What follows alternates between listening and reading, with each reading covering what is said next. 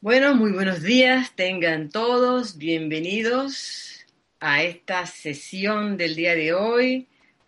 La presencia de Dios yo soy los bendice. Esta es una sesión especial, es la parte final o la culminación de los talleres que estamos eh, haciendo, el grupo Serapis Bay, a través de Zoom, de meditación y de invocaciones, adoraciones y decretos. Aquellos que están acá a través de Zoom fueron los que perseveraron y se quedaron durante los tres días eh, en, los talleres y que además solicitaron de primero el cupo porque, como sabemos, Zoom tiene cupos limitados para poder hacer este tipo de transmisiones. Eh, somos el grupo Serapis Bay de Panamá, Está con nosotros nuestra directora, Kira Yang, en alguno de los cubículos por ahí. Kira, saluda. Cristian González y Ramiro Aybar, que han cedido este, el espacio de sus clases de los sábados por la mañana para poder hacer esta sesión de preguntas y respuestas. Nereida Rey, Nelson Muñoz y Lorna Sánchez y mi persona Giselle Márquez. Eh, esta es, una, esta es una actividad que en el grupo hemos denominado sesión de preguntas y respuestas.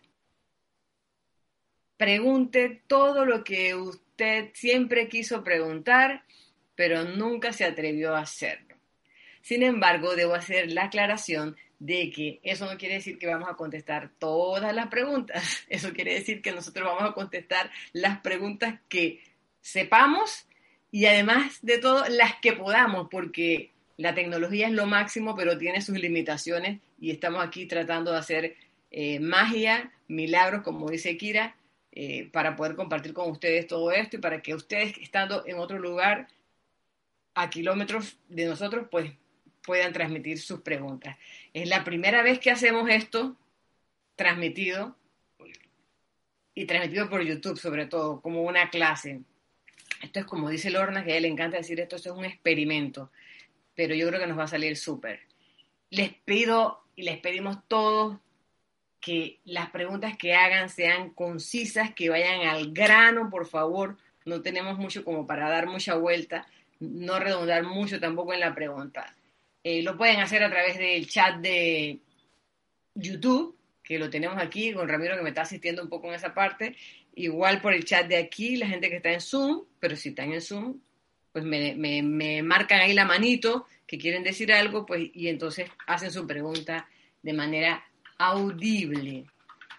Em, algunos de ustedes enviaron preguntas por vía ya sea correo o chat y nos gustaría comenzar con alguna de ellas no sea que de repente sea una de las preguntas que tengan algunos de, los, de los participantes y matamos ahí un pájaro, ¿cuánto? ¿Dos pájaros de un tiro? Dos pájaros de un solo tiro. Entonces, una de las preguntas era, ¿te acuerdas de tú? Sí, una de las preguntas era, ¿cuál es la diferencia entre retiro y templo de los maestros ascendidos? Ni modo de quién más va a Sí. Y esa, esa es una, una, respuesta que ojalá sea entendida y es, y es que el retiro es una ubicación de los maestros ascendidos que tiene, además de un templo, tiene salas de reuniones, tiene bibliotecas, tiene los despachos de los jerarcas de, de, los, de esos retiros, y se entiende que templo es aquella parte del retiro donde está el fuego sagrado en un altar ardiendo precipitado allí. Usualmente los retiros se construyen alrededor del templo, usualmente. Eh, y, uno pudiera creer que, que ese es el patrón. Primero se establece la llama, se hace el templo y alrededor se construye el retiro.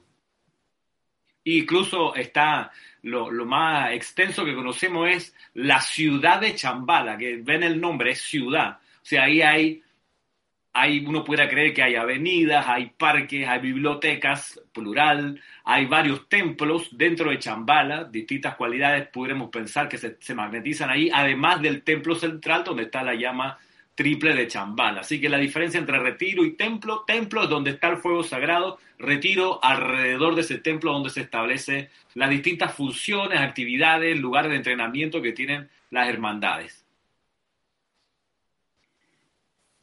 ¿Ok? Este es el momento en el que ustedes, los que están del otro lado de la red, eh, hacen sus preguntas.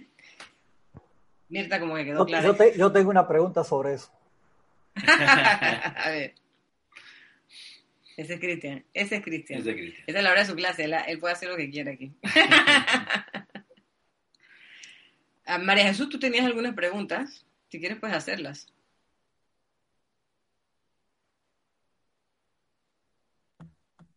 Sí, buenos días. A ver, em, si me acuerdo porque como no puedo leer bien, voy a ver si puedo. Una de ellas era, mm, nos dicen, esto lo he sacado de boletines de Thomas Prince, el número 3, eh, nos dicen que el amor es la base de, toda religión verdadera. Mi pregunta es, ¿cómo podemos nosotros Mm, y, entre comillas, por supuesto, saber que lo que nosotros practicamos, lo que creemos, es lo auténtico cuando hay tantísimo, y eso es una pregunta que me han hecho muchas veces, y, y sentimos que lo nuestro es lo verdadero porque lo practicamos y vemos los resultados, pero nos dicen que el amor es la base de todas. Luego esto que es una torre de Babel, es, no sé, no sé cómo tomármelo, ¿no? Cómo entenderlo, mejor dicho. Bueno, puedo adelantar alguna respuesta, quizás no lo tengo completo y ahí invoco a mis hermanos del grupo para que me ayuden a contestar. Una de las dimensiones de, de, ese discurso es que dice que el amor divino es la base de toda religión y el calificativo que viene es importante, toda religión verdadera. Y digamos que esas religiones verdaderas son bastante pocas. Eh, toda vez que lo que conocemos hoy como religiones muchas veces se han alejado kilómetros, miles de kilómetros del diseño original. Pensemos en el catolicismo. El catolicismo en realidad es una recontra desviación del cristianismo original. O sea, el cristianismo original es, por ejemplo, eh, un celular, el cristianismo original y el catolicismo hoy es un estadio de fútbol. No tiene nada que ver, Nada que ver. Entonces, cuando volvemos a la esencia de, lo que nos enseñan los maestros ascendidos, en que las religiones son diseñadas por el Cristo cósmico, el ser que tiene ese cargo, por supuesto que nacen desde la perspectiva y cimentadas en el amor divino. Y la, referencia tuya que haces a la Torre de Babel, en realidad hay que recordar que eso, eso es una, metáfora donde por la, la, tosudez humana, eh, nos confundimos. Babel significa confusión. Y, y, ¿a qué me refiero con tosudez humana? A esa, a esa manera, ese hábito en el cual muchas veces hemos caído y, a veces seguimos cayendo, en que queremos hacer las cosas por nuestra cuenta, sin poner a Dios de primero a actuar. Esa es la tosudez, la rebelión de la personalidad. Entonces, en la, en la metáfora de la Torre de Babel dice que la confusión, donde ya la gente no se entiende, es porque quieren hacer las cosas a su manera humana, tratan de llevar a cabo el plan, el plan humano y no dejan chance al plan divino. Entonces, un poco eso, ¿no? no la, la, metáfora, muy en línea con la ley oculta, recordemos que toda la Biblia es ley oculta, ahí todo el mensaje espiritual está cifrado, está contenido en símbolos, en metáforas, en nombres clave y qué sé yo. Eh, eso tiene que ver con una forma de explicar qué pasa cuando uno quiere hacer las cosas a punta de voluntad humana, la Torre de Babel, y por eso los conflictos. Si nos centramos y nos anclamos hacia adentro con nuestra propia presencia yo soy, seguro que tendremos, tendremos el logro que es traer el reino a la tierra, que es la armonía. Cuando dice traer el reino a la tierra se refiere a eso, al estado de armonía. Y eso se logra solo poniendo la atención adentro. Entonces, más allá de ir chequeando, filtrando si las religiones que conocemos son aquellas que se refiere el señor Maitreya o el Mahacho Han en ese discurso, aquellas que están basadas en el amor, en vez de estar viendo afuera, miremos adentro si nuestra práctica de la enseñanza de los maestros ascendidos nos vuelve seres de puro amor. Yo creo que ahí, ahí, adelanto una parte de la respuesta. No sé si, si los demás. Sí, Lorna, Lorna quiere decir algo adicional. Gracias, Gis y Ramiro. Gracias, María Jesús. Justo donde terminó Ramiro comienza, comienza lo que quería aportar, increíble, la sincronía. Em, Sabes que yo vi otra faceta de tu pregunta y corrígeme por favor si la entendí mal. Hay veces que las personas preguntan, y yo también me lo he preguntado, si esto que estamos aprendiendo en esta enseñanza, que es tan diferente de todo lo que existe allá afuera, si esto realmente es de verdad, o sea, si esto realmente te conduce a algo, ¿cómo yo sé que eso es así? Y yo me acuerdo que yo tenía la misma duda y una vez una, una persona bien, bien interesante, ella era Annette Schroeder. Werner Schroeder y Annette Schroeder, ellos se dedicaron a recopilar la enseñanza de los maestros para que no se perdiera. Eso ya está en varios libros de Jorge lo ha puesto en el prefacio y todo eso, ¿no? Y entonces ellos vinieron a Panamá una vez a dar una conferencia. Y en ese momento que ellos vinieron, yo justo tenía esa interrogante. Yo me acuerdo que yo estaba, pero ¿cómo yo sé que los maestros son verdad? ¿Y cómo yo sé que esto es como que la verdadera enseñanza? ¿Y cómo yo sé? Entonces yo al final le pregunté a Anet, le pregunté y le dije, Anet, ¿cómo tú sabes? No con esa palabra, pero por ahí va la cosa. Y Anet me dijo algo que yo jamás olvidaré. Ella me dijo, mira, cuando tú encuentras algo que resuena contigo, que va por ahí, por la parte de la verdad, tú debes seguir eso hasta el final. sigue eso hasta el final. Y entonces eso a mí me hizo como caer en cuenta que la prueba para mí, en mi caso, estaba en comerte el pastel. O sea, lo que decía Ramiro, esta enseñanza a dónde me está conduciendo, cómo yo sé que es verdadera por lo que está ocurriendo en mi vida. Entrar de manera tibia de que yo hago esto, pero yo no sé si esto es así o esto es así, no es meterte de lleno, no es ir hasta el final. La única forma de darte cuenta si este camino te conduce a donde tú quieres ir, donde tu corazón quiere ir, es agarrar el camino y caminarlo. No agarrar el camino, saltar del camino, agarrar el camino, después salto de nuevo. Hay veces que hay que hacer la prueba, hay veces que hay que recorrer un camino para darse cuenta que es el equivocado. Y solamente recorriendo un camino tú te das cuenta que te está conduciendo al lugar correcto. Entonces, la forma es Sigue este camino con todo tu corazón y mira hacia dónde te está conduciendo. Si el resultado es el amor, si tú hoy eres una persona más amorosa y más feliz de lo que eras antes, probablemente es el camino de tu corazón. Y depende de la persona, o sea, nadie te lo va a confirmar. Te lo digo yo, que yo siempre quise que me lo confirmaran, yo siempre quise que me dieran una evidencia científica de por qué esto era así. No existe, María Jesús, no existe eso cada persona lo tiene que, comprobar por sí misma. Gracias. Gracias a vosotros. Es simplemente que yo me preguntaba, eh, porque hay muchas religiones que quieren, aman muchísimo, las siguen al pie de la letra con mucho amor, pero luego vemos mm, discrepancias, ¿no? Eso cómo puede ser amor, pero ellos lo sienten y lo viven de esa manera y lo realizan. Entonces, esa era mi pregunta, ¿no? ¿Cómo puedes diferenciar si eso realmente era, que ya me lo habéis explicado, una torre de Babel? O... Gracias por la explicación. Hay más preguntas, pero no sé si queréis que las haga ahora o más tarde. línea con lo que preguntan, ¿cuántos retiros hay? Eh, espérame un poquito y luego te retomamos otra vez, ¿oíste? Mira, hay aquí una pregunta de Lourdes, de Perú, que dice, ¿cuántos templos existen y cuántos retiros y cómo se llaman?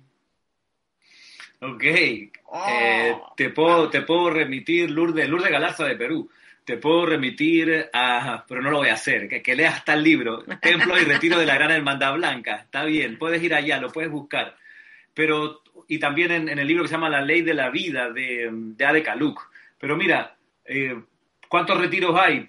Por lo menos hay que estar claro que cada choján de rayo tiene un retiro. Y ahí hay, ahí hay siete. Ocho con el retiro del Maha Chohan. Eh, en fin, nueve Chambala, diez con Royal Teton, once con Templo de la Resurrección, doce con el Templo de Zadkiel, trece con el Templo de la Adoración de la Caja de Chamuel, 14 con Templo de la Iluminación, etcétera. Son, son casi los que develaron, por cierto, porque hay un grupo de, retiros que no develaron los maestros ascendidos. Hay algunos retiros que se develaron en el Puente de la Libertad y otros en la actividad Yo Soy. Pero, eh, ¿cómo se llaman tus preguntas? Eh, bueno, eh, está bien querer saberlo, nada más cuando se develan estas cosas hay que, hay que estar claro que esto acarrea responsabilidad. O sea, ya tú sabes, por ejemplo, ahora que existe, supongamos que no sabías, pero te acabas de enterar que existe el templo de la iluminación de los dioses en Merú, por primera vez sabes eso y eso ya acarrea responsabilidad, ese conocimiento. ¿Y en qué, en qué va a consistir esa responsabilidad? Va a consistir en que te va a tocar hacer algo con ese conocimiento, es decir, pedir ir en conciencia proyectada a ese retiro, eh, servir allí en los niveles internos cuando el cuerpo está por la noche durmiendo, en fin. Pero, no sé, eso por lo pronto puedo adelantar aquí como respuesta. No sé, mis, mis hermanos quisieran eh, contestar eso o es suficiente por ahí. Aquí tengo otra pregunta que llegó por el, el chat de YouTube de parte de Tatiana de Costa Rica. Dice, yo quiero saber si humanamente se puede alcanzar la armonía total o lo normal es que eventualmente experimentemos algún sentimiento discordante y sea necesario trabajar de inmediato sobre ello. ¿Qué dicen ustedes? Cristian dice que quiere contestar. Buenos días, bendiciones a todos. Yo creo que como lo han mostrado los maestros ascendidos y ellos te lo dicen un segundo, un segundo antes de la ascensión puedes meter la pata y eso le ha pasado a seres que estaban a horas de ascender y echaron para atrás, por así decirlo, metieron el freno de mano. O sea, eso es algo en continuo movimiento y va a ser las pruebas hasta el final, así como le pasaba a Moisés en, el desierto con los amalequitas que le tenían que levantar la mano su, su, sus amigos y parientes para, para esa pelea siempre estar allí. O sea, uno tiene que sostener la armonía, es, no podemos calificarlo como una lucha diaria, pues lucha sería, me voy a agarrar a máscara contra cabellera. No, esa no es la actitud. La actitud es la de la gracia escuchante, como decía la Madre María, y estar pendiente todos los días. ¿Qué nos da la posibilidad de poder estar pendientes todos los días y, por así decirlo, salir victorioso? El aquietamiento, usted puede decir, qué monotemático eso, ese Ramiro siempre está con esa cosa, ustedes también, que si uno no practica, eso es como las vitaminas diarias, tomaste agua hoy, comiste un poquito de carbohidratos, comiste tus vegetales el día de hoy, eso es básico, si uno no practica el aquietamiento, olvídate de la armonía. Entonces mucha gente quiere un free lunch, una comida gratis, que venga un ser de luz, que venga un gran maestro y me haga una imposición de manos y ahí se me manifiesta la armonía. ¿Eso funciona? Sí, temporalmente, solamente porque eso no lo generaste tú, no lo lograste tú, igual que María Jesús, tu, tu pregunta allí, o sea, ¿cómo saber si ese amor es real?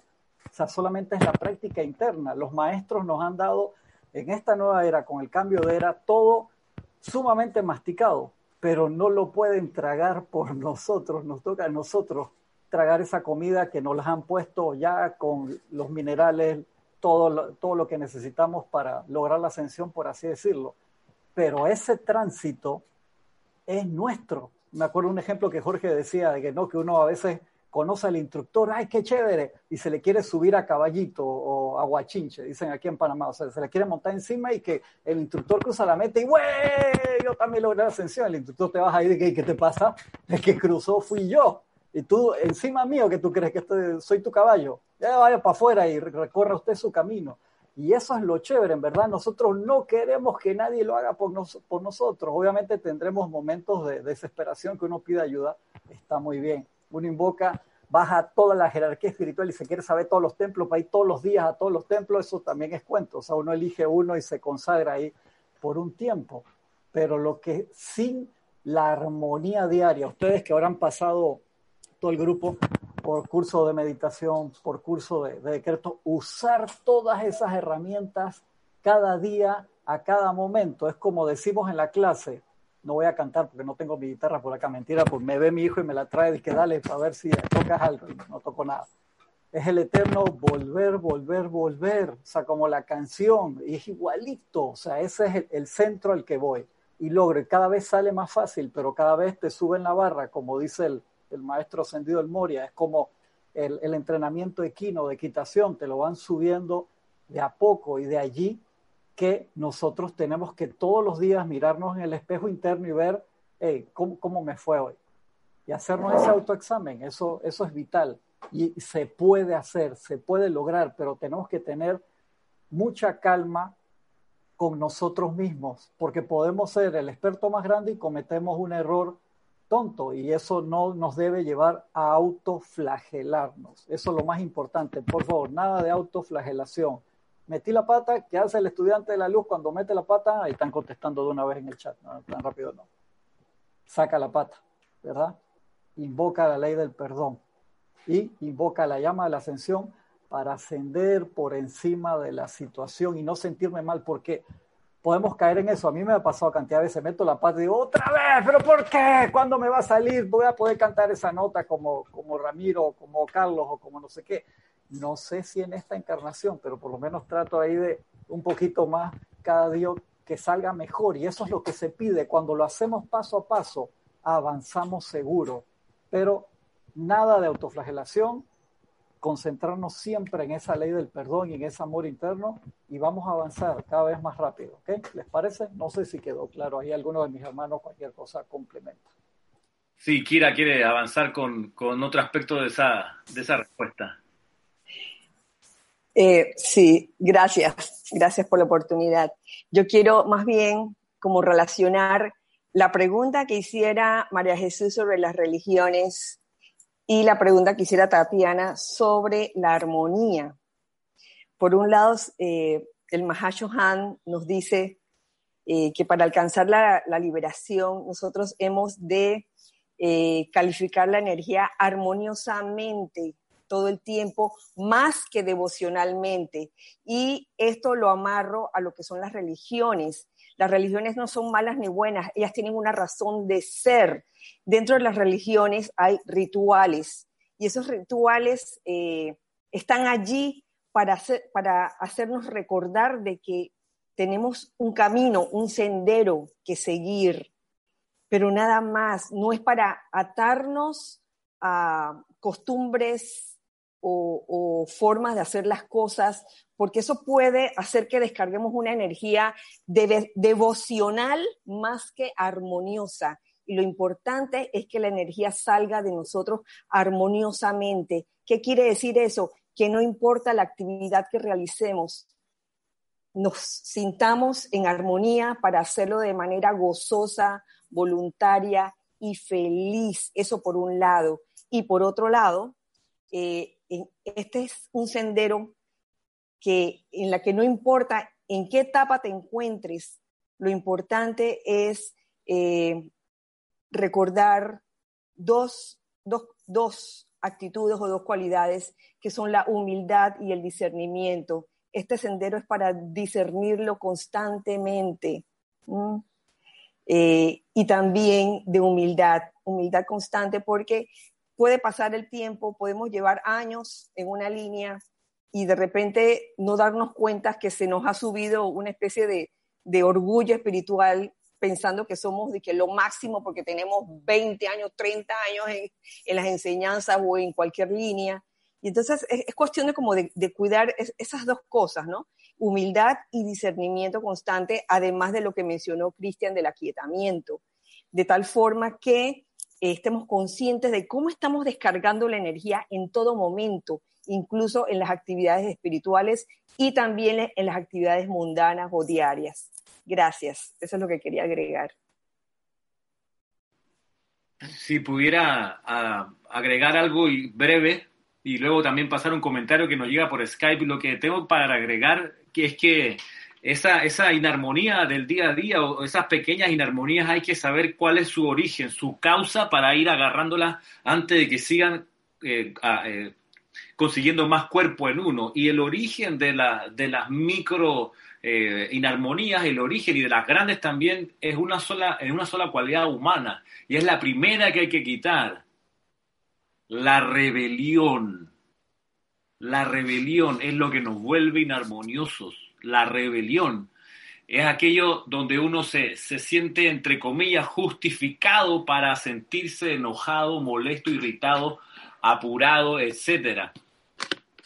Eh, ¿Cómo hago, cómo hago, hermano, para quitar esa rebelión que, que es muy inteligente y se esconde y me hace tapar todas las cosas para que no me dé cuenta que es rebelión. Y se mete y se entrelaza y te hace ver y te, se te mete en los recovecos de todas las neuronas, dice que no, pero es que tú tienes razón, yo tengo razón esto, ¿cómo hago con esa vaina, Ramiro? te diste cuenta, es eso mismo, esa primera forma de rebelión es el yo tengo razón, por lo que sea. Segunda forma de rebelión, la queja Tercera, la crítica, el juicio y la condenación. Cada vez que uno se siente crítico, cada vez que, uno siente, pero es que si yo tengo razón, pero es que yo me lo merezco, etcétera, es que yo tengo tantos títulos, deberían respetarme. Estas canas que ves aquí no son por el gusto, me decía una persona. Eh, así que me vas respetando mis canas, eso es rebelión, eso es la personalidad. Y así nos vamos. Y a veces los hábitos son tales que la gente se resiste a dejarlos atrás por rebelión. Por ejemplo, un hábito que, y ya con esto cierro y perdón, el hábito, por ejemplo, que antes tenía la gente de decir, mi Cristo bendice tu Cristo. Entonces tú, tú le explicas, mira, si tú dices, mi Cristo bendice tu Cristo, estás hablando desde la personalidad. Porque el Cristo no dice, mi Cristo bendice tu Cristo, porque Él es el Cristo. El Cristo, ¿qué es lo que dice? La presencia de Dios, yo soy en mí, te bendice. Eso es verdad. La presencia yo soy en el Cristo, te bendice. Pero decir mi Cristo bendice tu Cristo, que es un hábito de la personalidad, hay gente que se siente súper rebelde y dice, no, eso está bien, no lo voy a cambiar. Bueno, es como decir, mi, mi, mi, medallita que tengo aquí te bendice, mi Cristo te bendice, este anillo de poder te bendice. Eso son cosas externas, es una perspectiva de separación. Pero bueno, el, problema que tiene ahí también, Ramiro, es que encima se convierte en eslogan. ¿Tú te acuerdas de aquel saludo en aquel tiempo? Se convertía en eslogan y la gente hacía posiciones de que agarra acá la, llama triple y te Yo me acuerdo de todos esos mudras ahí espectaculares y se convertía. Eh, la persona no se daba ni cuenta de lo que estaba haciendo. Ese era el problema. Para energía, energía, perdón, eso es energía devocional, ¿lo ven? Porque puedes hacerlo de mala gana y, y tú, ay, pero lo hice. Claro. Un momentito. Nelson, Nelson quiere decir algo.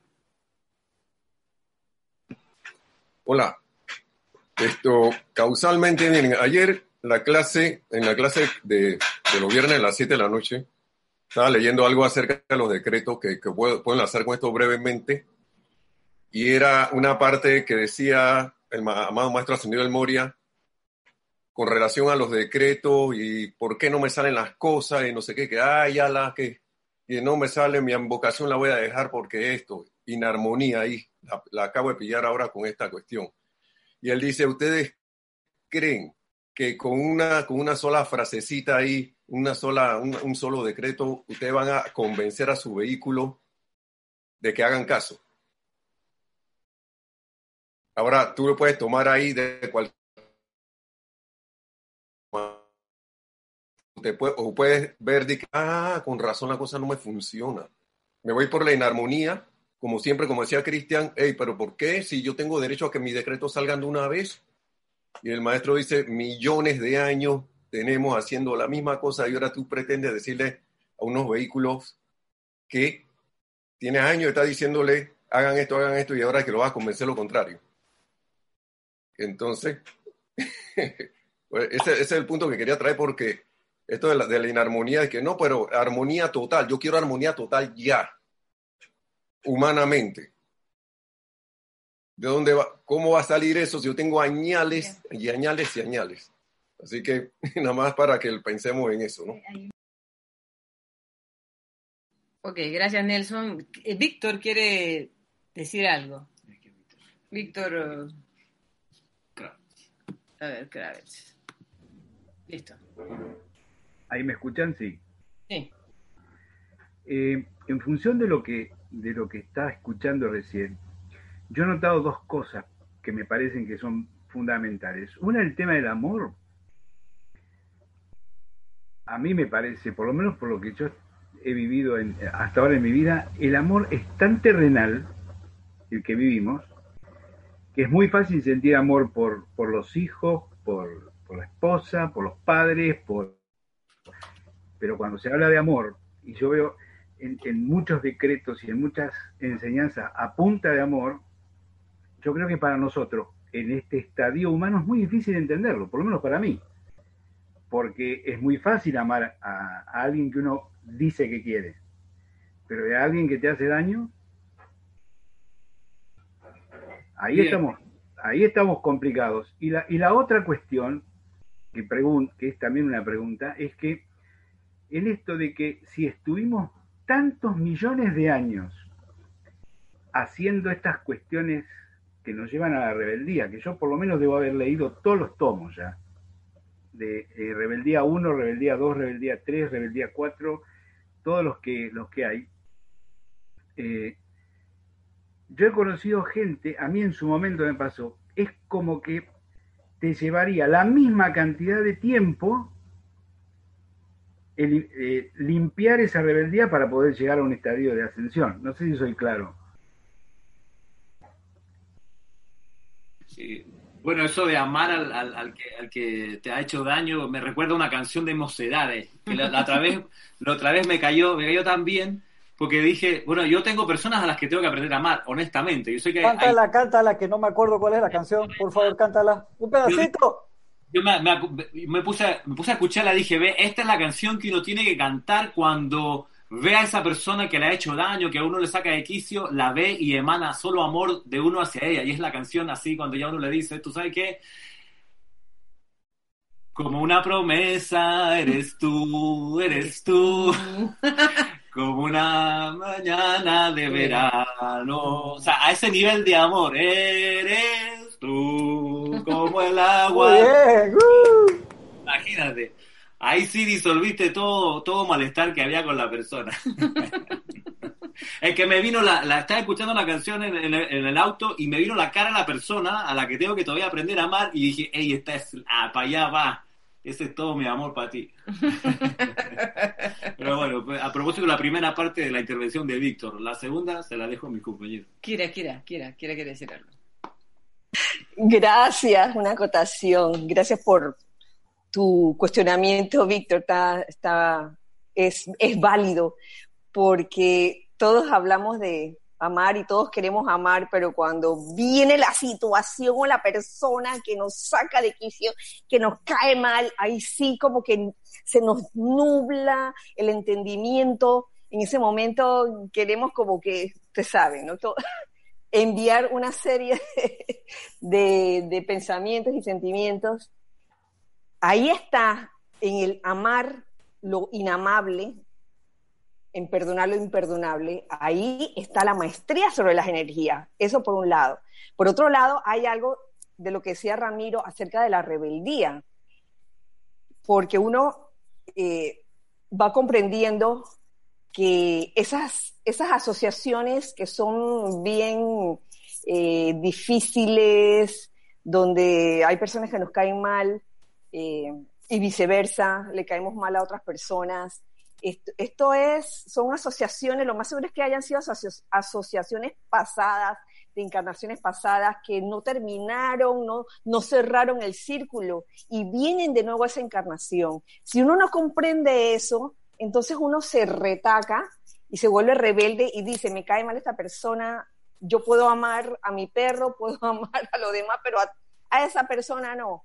En tanto no comprendamos y, y, y, también dejemos a un lado ese capricho de la personalidad de no perdonar, no, en tanto no lo dejemos a un lado, entonces no aprenderemos a amar. Es, es, amar es una decisión, ¿sabes? No es una obligación, es una decisión que uno hace y uno, una vez que uno salta esa barrera de el aparente inamor, este, desamor y decide amar a pesar de wow, las cosas cambian, porque el amor, como decíamos en, en, algún otro taller, es más que un sentimiento, no es solo un sentimiento, es una energía, es una radiación que uno invoca, y cuando uno la invoca sinceramente, honestamente, queriendo amar, magna presencia yo soy, enséñame a amar a esta persona que me cae mal. Porque hay que ser honesto. Y que, ay, bueno, es que hay, hay, que amar a todo el mundo. Ay, mentira, me cae mal esta persona. Pero, sé honesto. Primero, claro, sé verdad. honesto. Magna presencia, yo soy esta persona, me cae mal, no la soporto, pero yo quiero amarla. Yo tomo la decisión en este momento de amarla. Por ende, eh, devélame, ¿qué debo hacer? ¿Qué debo hacer? Invoco, invocar entonces la llama rosa, la llama rosa de amor divino y todo lo que sea necesario. Lady Nada nos dice, cuando alguien te saca de quicio, aprende a amar la vida divina que hay dentro de esa persona. ¡Wow! Eso toma años, por lo menos a mí, entenderlo, comprenderlo y hacerlo mío en realidad, porque lo puedo entender mentalmente, intelectualmente, pero de verdad, de verdad, interiorizarlo y decir, ¿sabes qué? Acabo de ver la chispa divina que hay en ese ser que me caía mal y ya lo estoy comenzando a amar. Gracias, Padre. Gracias, Padre, por esta oportunidad. Gracias por la oportunidad de acotar. Sí, una, cosa más. A mí me ha costado, en función de lo que vos decís, Tira, me ha costado no sé cuánto tiempo, y por lo menos he llegado recién ahora, a poder llegar a decir, no es la persona. Llegar a eso, no es la persona. Pero me ha, años y vidas, creo yo, que me ha costado. Recién ahora puedo llegar a decir, que capaz que no es la persona. Eh, eh, es difícil caer en cuenta de eso, pero se logra, se puede lograr. Gracias. Gracias, Kira, gracias, Víctor. Vamos a aquí a compartir algo que nos manda Arraxa Sandino desde Nicaragua. Saludos, bendiciones a Raxa. Dice, la armonía se construye día a día y a veces la disonancia es parte de la pieza musical. Sirve para valorar, valorar los diferentes tiempos, la calma, el remanso, la agitación y el autoaquietamiento. Es la maestría en el uso de tu propia calificación de la energía. Yo decido mantener paz o dejarme llevar por la destrucción. Gracias, Arraxa. Eh, a ver, tenemos aquí. Oh, espérate, vamos, la cosa aquí está, está bien cocinándose, cocinándose bastante.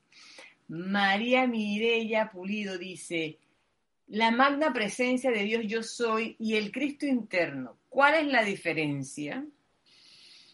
¿Puedo comenzar contestando? No. ¿Alguien más de, de los alguien de los hermanos quiere, si todavía, si los hermanos no quieren, entonces dejamos a Ramiro. Cristian no, entonces está bien, pues. Todo el mundo te quiere dejar. dale, Ramiro, dale, dale.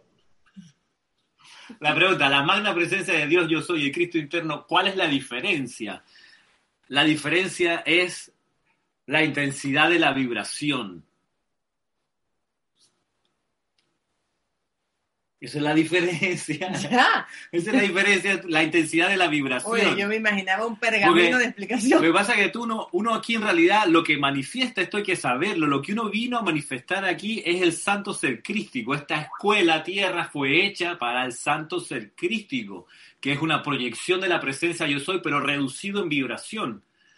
Y cuando uno, de hecho, si uno realiza plenamente la presencia yo soy aquí, asciende al segundo siguiente de hecho, la ascensión consiste en eso, en fundirse con el cuerpo de fuego blanco, que es la presencia yo soy, pero antes del cuerpo de fuego blanco, que es como muy esotérico todavía para uno, lo accesible es el Cristo interno, que es en realidad uno, el Cristo interno, que está en esta escuela aprendiendo lecciones de amor divino, etcétera, que, que funciona y opera en un cuaternario inferior, eh, pero la gran diferencia, si lo podemos decir, es que es un tema de vibración. La presencia yo soy no puede operar en el plano de la forma físico en el que estamos porque aquí es, es demasiado denso y lo que sí puede hacer es reducirse en vibración y proyectarse como el santo ser crístico. Y recordemos que crístico significa intermediario, significa mensajero. Cuando uno ve, qué sé yo, la, la, la llama crística cósmica de algo es que es una llama que está trayendo algo del cosmos. Lo crístico, el calificativo crístico, ese adjetivo, tiene que ver con el, el traspaso, el movimiento de un lugar a otro. Entonces hay funciones crísticas, como ser conector, como constructor de puentes. Es una función crística. El Cristo interno es la presencia yo soy en reducción de vibración hasta ahí para no, no, no decir todo todos los dos tomos del, libro El Cristo Interno. Pero Cristian quería decir algo, se moría de ganar, él escuchaba muchas de esas clases. No, cortito, a mí me gusta, me, me encantó la primera frase, con eso lo, lo, defines todo. A mí me gusta la parte también que dice que la presencia yo soy por su nivel de vibración, o sea, no entiende nada lo que le pasa al cuaternario inferior, por decirlo así, el Cristo sí, lo entiende, sabe tus necesidades, no por eso te aguanta las marrumancias, porque tú, tú lo, lo, explicaste perfectamente, pero esa, esa, esa parte crística está como más cerca, por así decirlo, en vibración del ser humano, siempre presente. Y tú lo explicaste hace tiempo en una clase también, el que asciende es la presencia crística. A veces nosotros vemos eso dije, como la parte de la personalidad, no es el Cristo, igual que, que cuando tú decretas, cuando tú dices magna presencia yo soy, eso no lo dice la personalidad. En ese momento tú te acabas de convertir en el Cristo en acción y eso es lo que debemos permanecer todo el tiempo. Y obviamente al principio lo logramos hacer cinco segundos y sentimos esa presencia 10 segundos, un minuto, dos horas, cinco horas, hasta que logremos vivir dentro de esa presencia yo soy, siendo el Cristo manifiesto. Eso es el trabajo oficial que vinimos a hacer a la encarnación y hacemos cualquier otra cantidad de vainas y se nos olvida que esa es la misión principal, manifestar la presencia crística, ser el Cristo en acción. Se nos olvida esa parte. Un momentito, María Jesús. Tengo a Fabiola Anaya antes aquí que dice, tiene una pregunta, dice, entonces el aquietamiento que se requiere, aparte de la autoobservación minuto a minuto, ¿también entra la meditación o son dos cosas muy diferentes? Yo vi a Nere levantando la mano para contestarlo.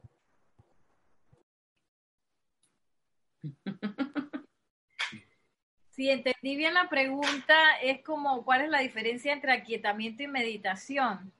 Bueno, la meditación es para aquietarse. y, bueno, si se puede decir, el, la meditación sería una herramienta y el, aquieta, y el aquietamiento un estado. Ok, eh, seguimos con María Jesús, que era lo que tenía una preguntita aquí.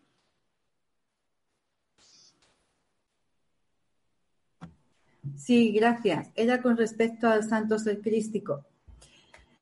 Yo tengo entendido que el santo ser crístico es el que nos, hablando burdamente, nos da los regalos que pedimos a la presencia yo soy. Y eh, digamos que mm, si cree que nos lo merecemos, estoy hablando en palabras muy, muy callejeras, nos lo da. Si no nos lo merecemos, no nos lo da.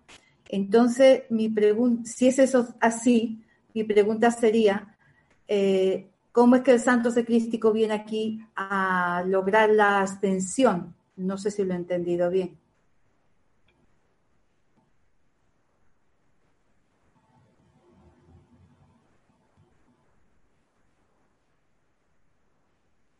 Eh, no sé si puedo comenzar a contestar, ¿sí? Dale, Lorna, dale, Lorna. Dale. Con respecto a lo primero que dijiste acerca de los regalos, antes de adentrarme en la respuesta a la, a la pregunta, no es que el santo ser crístico, bueno, esa es mi forma de verlo, o sea, no quiere decir que eso sea así, sino que así lo, lo comprendo yo. No es que el santo ser crístico dice te lo mereces o no te lo mereces. Eso depende del estado vibratorio de uno mismo. Los regalos siempre están allí. Nuestro estado vibratorio los acepta o no los acepta. Si yo estoy en un estado vibratorio de odio, crítica, condenación, ningún regalo de perfección puede llegar a mí. No porque no me lo quieren dar, sino porque yo no lo estoy aceptando. O sea, la forma de aceptar esos regalos es alineándome con esa vibración de amor, de armonía, de todo lo que ya hemos hablado. Entonces el santo ser crístico es como el sol, él siempre está ahí brillando. Somos nosotros los que a veces nos escondemos, cerramos los ojos o nos ponemos debajo de algo para que ni no nos llega. Y pensamos, es culpa del sol. No, es, es nuestro estado vibratorio que lo impide. La función del Cristo realmente es para lograr la maestría sobre la energía física, etérica, mental, inferior y emocional. Las, según los maestros ascendidos, ellos nos dicen que hay muchos seres divinos que una vez creados, como nosotros lo fuimos al inicio, escogen permanecer en los planos internos. Ellos no tienen Cristo, porque la presencia puede operar perfectamente en esos planos. Pero si uno quiere lograr maestría sobre los planos más densos, tú necesitas hacer como un, vehículo especial. Lo que decía Ramiro, bajar la vibración para poder entrar aquí. Es como si uno quisiera bucear a una profundidad grande. O sea, yo no puedo ir con mi cuerpo físico. De repente a unos 10 metros hasta ahí yo puedo, pero más allá se, complica. El Cristo es ese vehículo, es la presencia bajada en vibración que viene a lograr la maestría sobre estos planos físicos, etéricos, esos son planos más densos. ¿Por qué lo quiere hacer? Porque nosotros escogimos querer lograr esa maestría. Algo maravilloso debe haber ahí, yo no sé. Pero la cuestión es que nosotros estamos aquí y el Cristo realmente está es aprendiendo a usar este vehículo físico, a utilizar la sustancia etérica, emocional y mental. ¿Tú sabes dónde uno ve eso? Si alguna vez ustedes han visto un bebé recién nacido, si han tenido sobrinos, hijos, que ustedes han visto el proceso de cómo ese bebé comienza, cuando está recién nacido, casi que ni se mueve. Ya después comienza a moverse. Y ustedes ven que los movimientos de los bebés pequeñitos son así como, como a lo loco. Después los bebés van descubriendo, yo me acuerdo porque yo lo vi con mi sobrina, cuando ella descubrió que ese pie era de ella. Sea, toda esa cuestión que uno piensa que es automático, eso no es automático, eso se aprende y toma un rato. Y tú, ustedes ven cómo los bebés van coordinando y coordinando hasta que aprenden a mover las manos en coordinación con los pies, aprenden a caminar. Y hasta los 7, 8 años están los niños todavía aprendiendo a coordinar. Por eso uno ve que se les caen las cosas a veces y saltan y saltan tratando de calibrar ese equilibrio que uno necesita. El santo ser crítico está haciendo exactamente lo mismo con el cuaternario. Por eso es que a veces nos salen las cosas y a veces no nos salen. A veces estamos en armonía perfecta y hay veces que caemos en la profundidad porque es ese Cristo tratando como de agarrar el físico, que encima de que es una vibración mucho más densa, nosotros tenemos la complicación adicional de que estamos sumidos en tremenda discordia planetaria. Entonces eso complica muchísimo más el asunto. Entonces el Cristo lo que está es eso, tratando de agarrar los vehículos, de asumir ese mando y entonces ya conscientemente como una persona adulta manejar su cuerpo perfectamente. Esa sería la ascensión. Por eso es que pudiéramos decir que el Cristo es el que realmente es el que logra la ascensión, que simplemente significa, lo tengo, ya, ya puedo manejar el etérico, el emocional, el mental y el físico perfectamente, ya estoy como quien dice full metido. Y bueno, esa sería la, la respuesta. Muchas gracias, Lorna. Quería acotar algo muy cortito allí, que no me acuerdo en cuál parte de la enseñanza del Maestro Ascendido Jesús dice que muchas veces las personas en el mundo ortodoxo lo invocan y él viene y se para con los regalos que esas personas acaban de pedir en su aura y que no pueden darle esos regalos porque a veces la persona se siente que no soy digno de que entres en mi casa.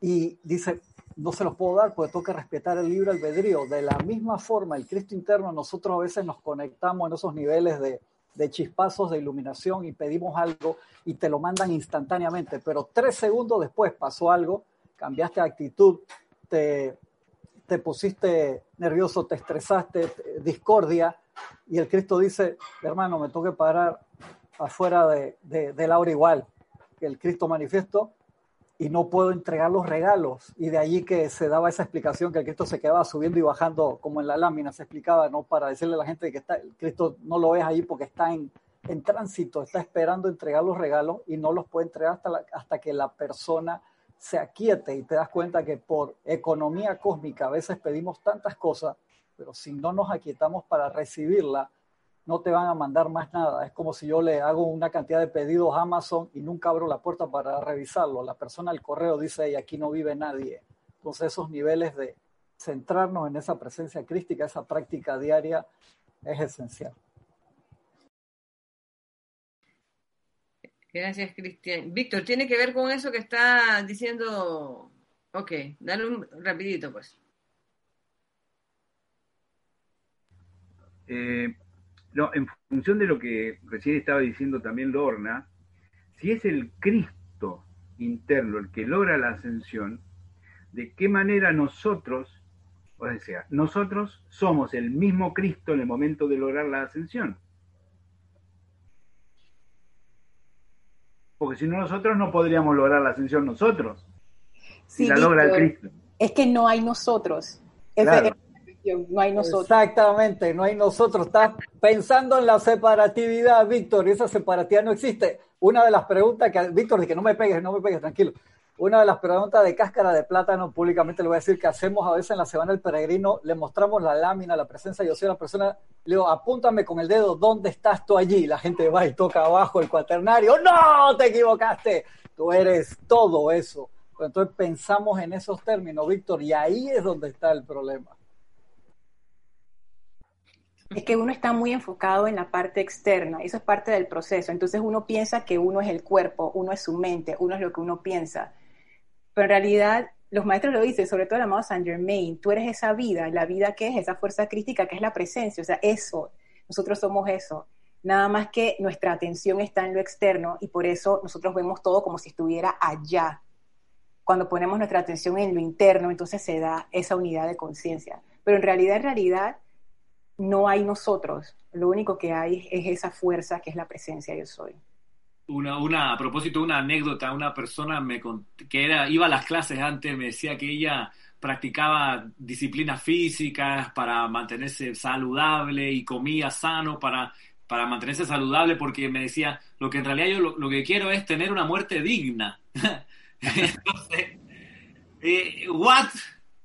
El Cristo interno no puede morir. ¿Tú quién eres? Después de todo. ¿Tú eres el Cristo? Yo le pregunté, ¿tú eres el Cristo o eres no, ese? lo, lo, preguntaste mal, esa pregunta no se hace así, Ramiro. ¿Cómo se hace esa pregunta? ¿Cómo se hace? ¿Y vos quién sos? ¿Cuántos años en el instituto andás? Es que está en un cuaderno muy atrás, eh, tienes razón. ¿Y vos quién sos? Entonces, incluso en eso, esos hábitos que uno tiene de pensar, de que bueno, ahora en mis últimos días ¿Qué últimos días estás hablando, hermano? No, no, que la edad que yo tengo. ¿Qué edad estás hablando, hermano? Si el santo secrístico no tiene edad, no tiene últimos días. ¿Tú quién eres? ¿Quién sos vos? ¿Y vos quién sos? ok, ok, ok. vamos por orden. Emilio Narciso dice, Dios los bendice. ¿Cómo gestionamos la ausencia de crítica y condenación en un entorno que las demandas mediante opiniones y posturas personales en trabajos, familias, comunidades, etcétera. Bien, yo ahí pudiera aportarte, Emilio, que aquí se aplica perfectamente uno de los artículos del Código de Conducta para un discípulo del Espíritu Santo, donde dice, no te formes ni ofrezcas opiniones, a menos que se te invite a hacerlo y solo después de haberte aquietado y orado por asistencia. Cierro comillas. Ahí, luego de hacer ese proceso, espera escuchar la respuesta que viene de tu presencia yo soy para dar esa opinión o ese consejo que te han pedido. Así es en el día a día. Ah, es que eso me toma mucho tiempo. Bueno, es que hay que mantenerse aquietado, lo que hemos venido hablando, hay que mantenerse sereno durante el día, alerta en gracia escuchante de lo que dice la presencia yo soy. Pero no me sale, Ramiro, es muy difícil. Nadie dijo que era fácil y nadie espera que te salga la primera. Lo que sí es habituarse cuando te piden opinión, te piden un juicio, primero contestar de una vez. No, primero echarte para atrás un poquito y pedir por asistencia. Amada presencia yo soy, ¿qué debo decir aquí? Amada presencia yo soy, habla tú y de a poco van a ir saliendo las respuestas iluminadas de tu presencia yo soy.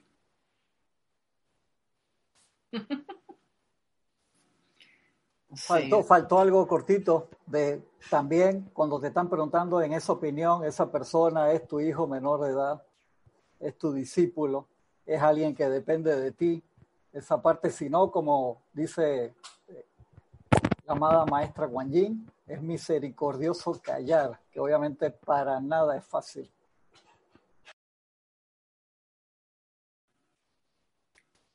Sí, Pregunta Gloria aquí por dentro, ¿no? Perdón. Sí, aquí, viene, se, está asumiendo aquí roles que no le corresponden. El rol de él es contestar. Oye, no, espérate. Ahí se ve, ahí se ve quién tiene el mando y el control. Me gusta eso, me gusta. tú también. No, no, no. Primero, primero ah. necesito la pregunta que tenemos pendiente aquí de Tatiana, que dice, ahora que estamos hablando del amor, ¿cómo podemos amar a un ser que te ha estafado? Y además dice, y no sentir enojo cada vez que se viene el tema. Nere, Nere, Nere, Nere está ahí.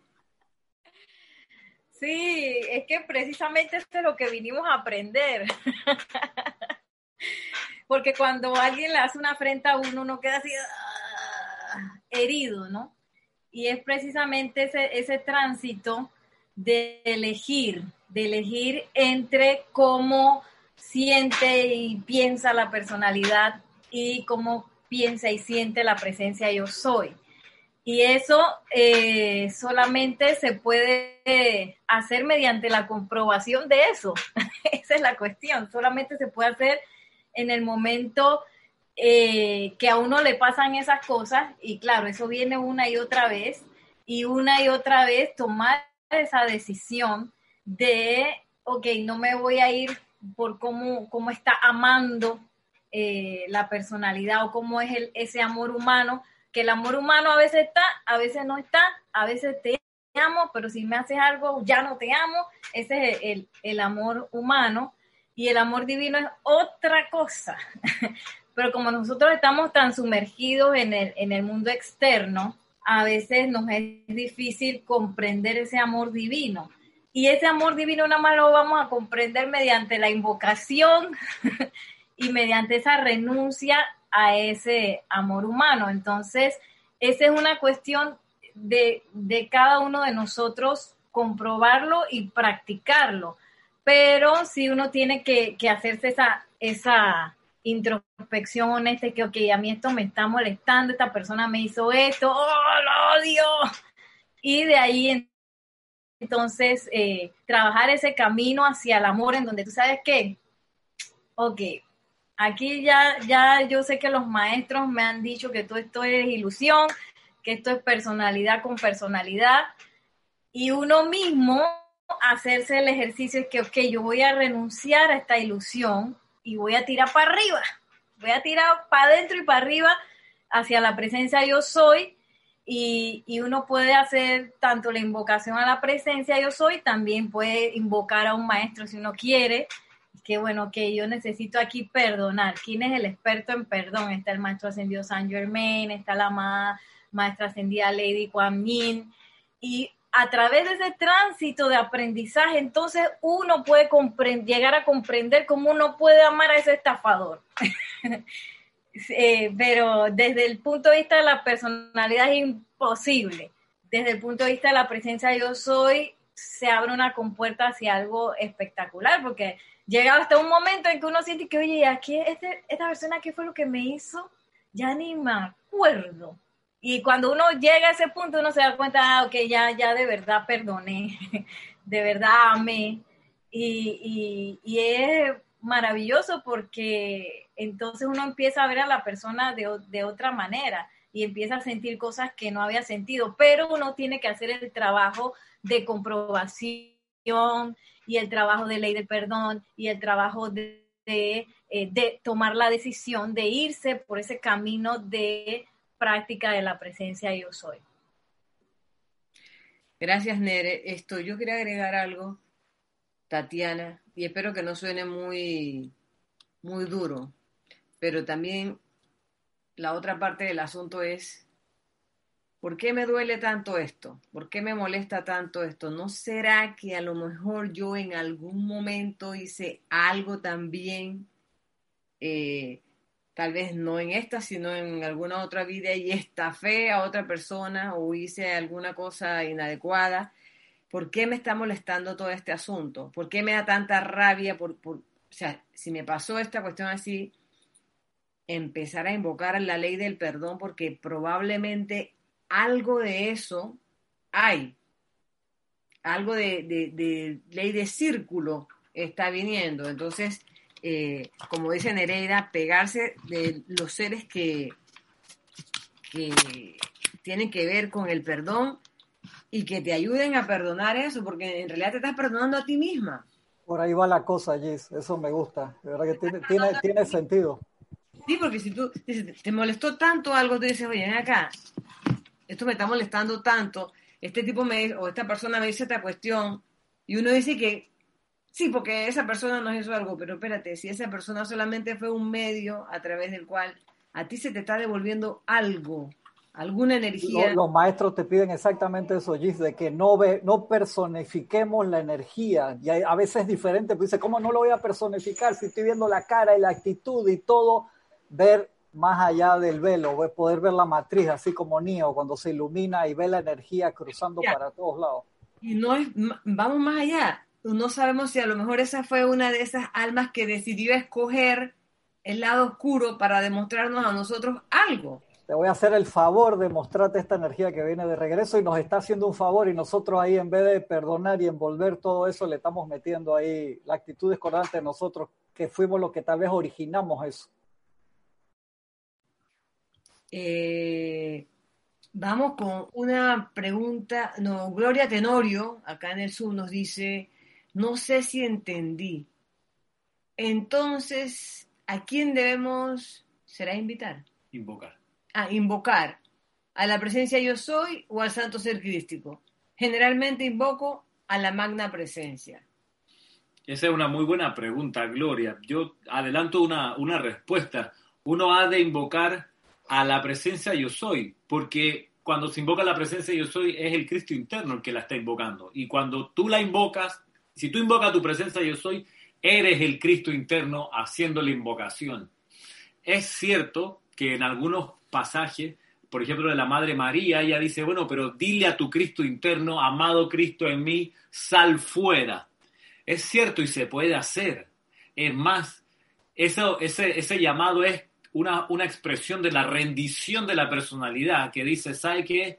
Ya no lo voy a intentar por mi cuenta porque aquí no soy la protagonista, la el protagonista es el Cristo interno y por eso como, como ser externo le digo a mi ser interno, sal fuera y hazlo tú, todo lo que haya que hacer. Pero lo que, lo que recomiendan los maestros ascendidos es siempre, como tú muy, muy bien has visto, Gloria, eh, es invocar a la magna presencia yo soy, porque ese, ese acto de invocación a la presencia yo soy lo hace el Cristo interno. Y ahí somos el Cristo en acción, que es de lo que se trata. Inma tenía algo, ¿no? Ah, Inma, sí. Está atrás, más atrás. En Skype. Inma de Barcelona.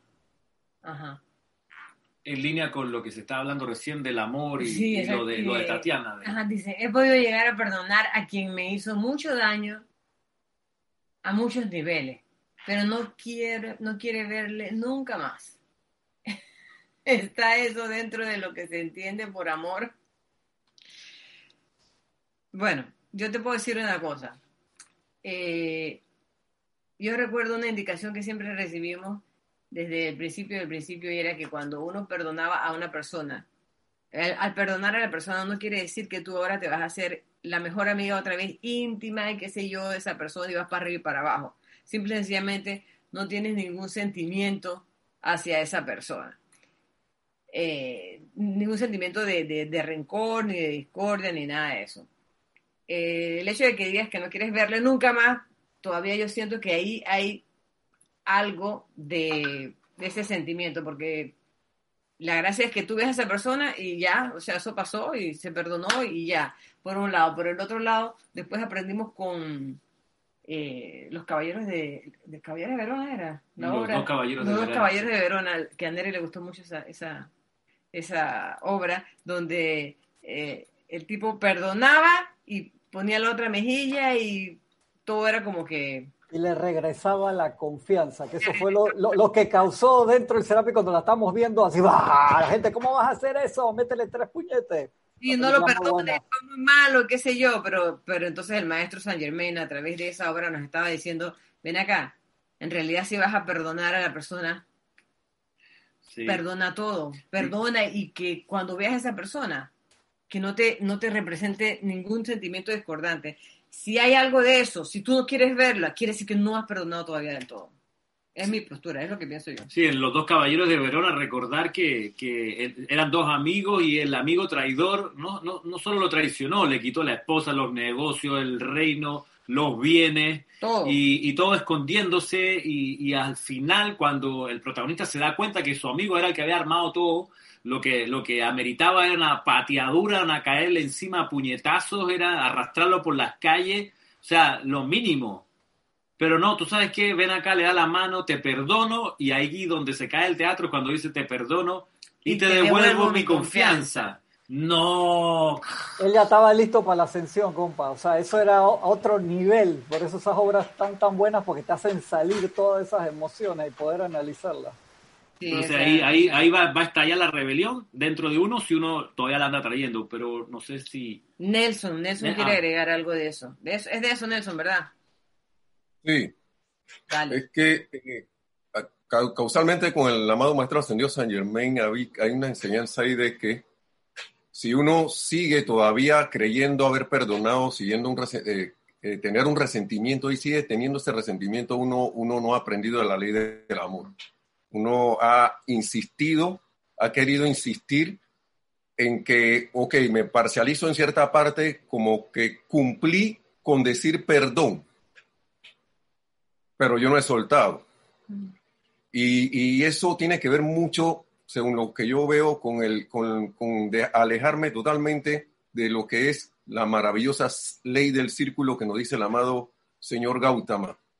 A nosotros se nos olvida que somos seres de causa y que vienen efectos. Entonces, puede ser una cosa tan sencilla y me viene a la mente, tanto como que, digamos, en el caso de la, estafa y del que alguien me quitó algo, que yo me puse a decir por ahí, lo que pasa es que hay, gente por ahí que está estafando. Cuidado. Y de repente, como tú lo dijiste, bueno, viene la, viene la cuestión, pues. Bueno, tú dijiste que había gente que estaba estafando, aga- agarra tu estafa, pues. Punto. Y se ve como, como cruel, pero no es cruel, es, es la ley actuando. Entonces, a veces, y entonces pretendo actuar como o, a veces se dice en, la- en las clases, como la mansa paloma.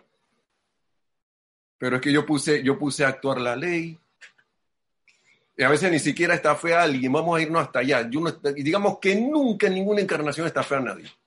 Pero yo dije, por ahí hay gente que está estafando, cuidado que nos pueden estafar.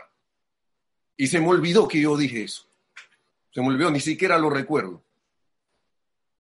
Entonces la ley de amor dice que, ven acá, ahí está la oportunidad de amar, porque eso, como decían, esto es una escuela, nosotros aprendí, vinimos aquí a amar y, y parte del amar es ese, perdón incondicional. Y también recuerdo algo bien que cuando entré a la enseñanza era que, ¿se acuerdan esos, esos diez mandamientos? Que, que, que eh, ¿cómo es?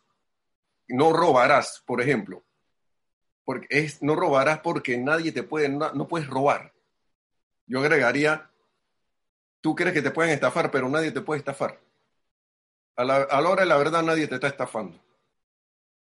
Uno cree que lo están estafando y uno ve la cuenta vacía de su, en el banco y que me estafaron.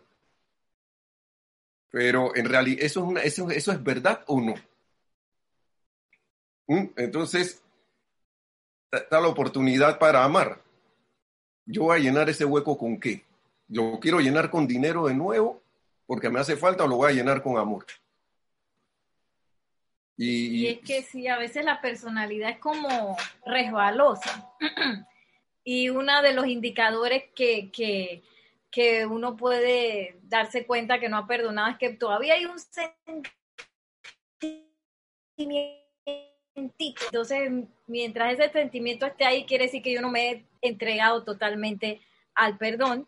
Y bueno, de seguir invocando y seguir pidiendo iluminación y seguir, porque a través de la personalidad eso no lo voy a lograr solamente lo voy a lograr pues a través de la invocación y a través de, de renunciar a eso que, que, la personalidad quiere aferrarse.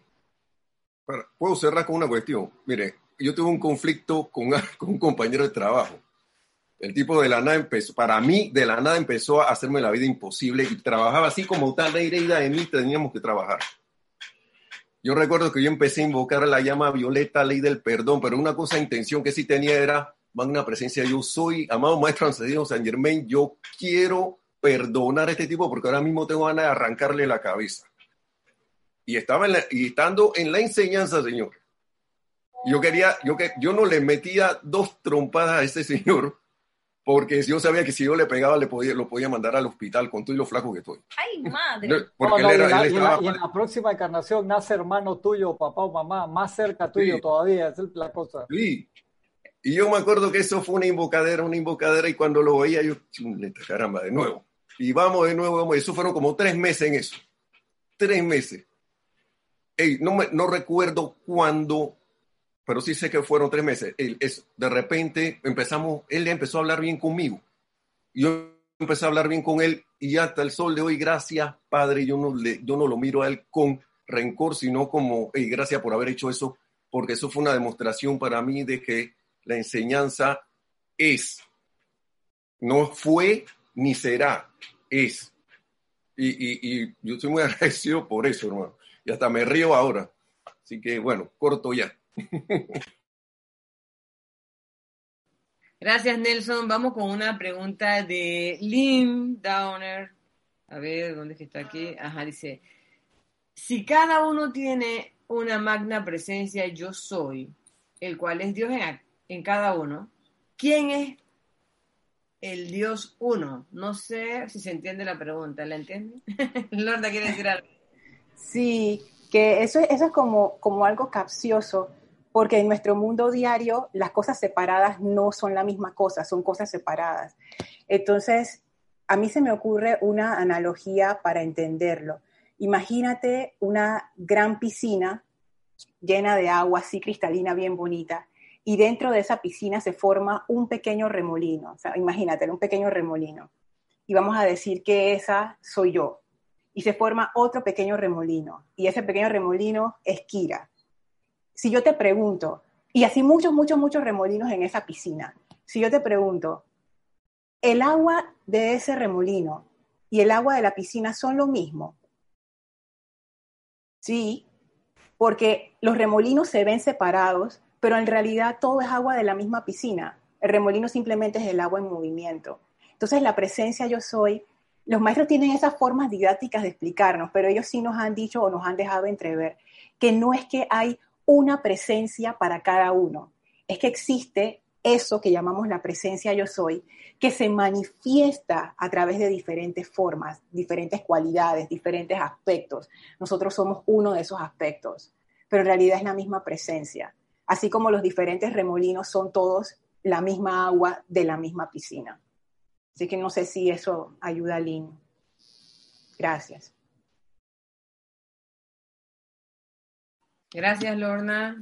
Eh, tenemos otra pregunta aquí de Sander Sánchez desde Vancouver. Dice, bendiciones para todos. Siguiendo la última pregunta, ¿qué consejos prácticos, bueno, debe ser la última pregunta de hace un rato, ¿no? ¿qué consejos prácticos nos pueden dar para pensar menos y sentir más?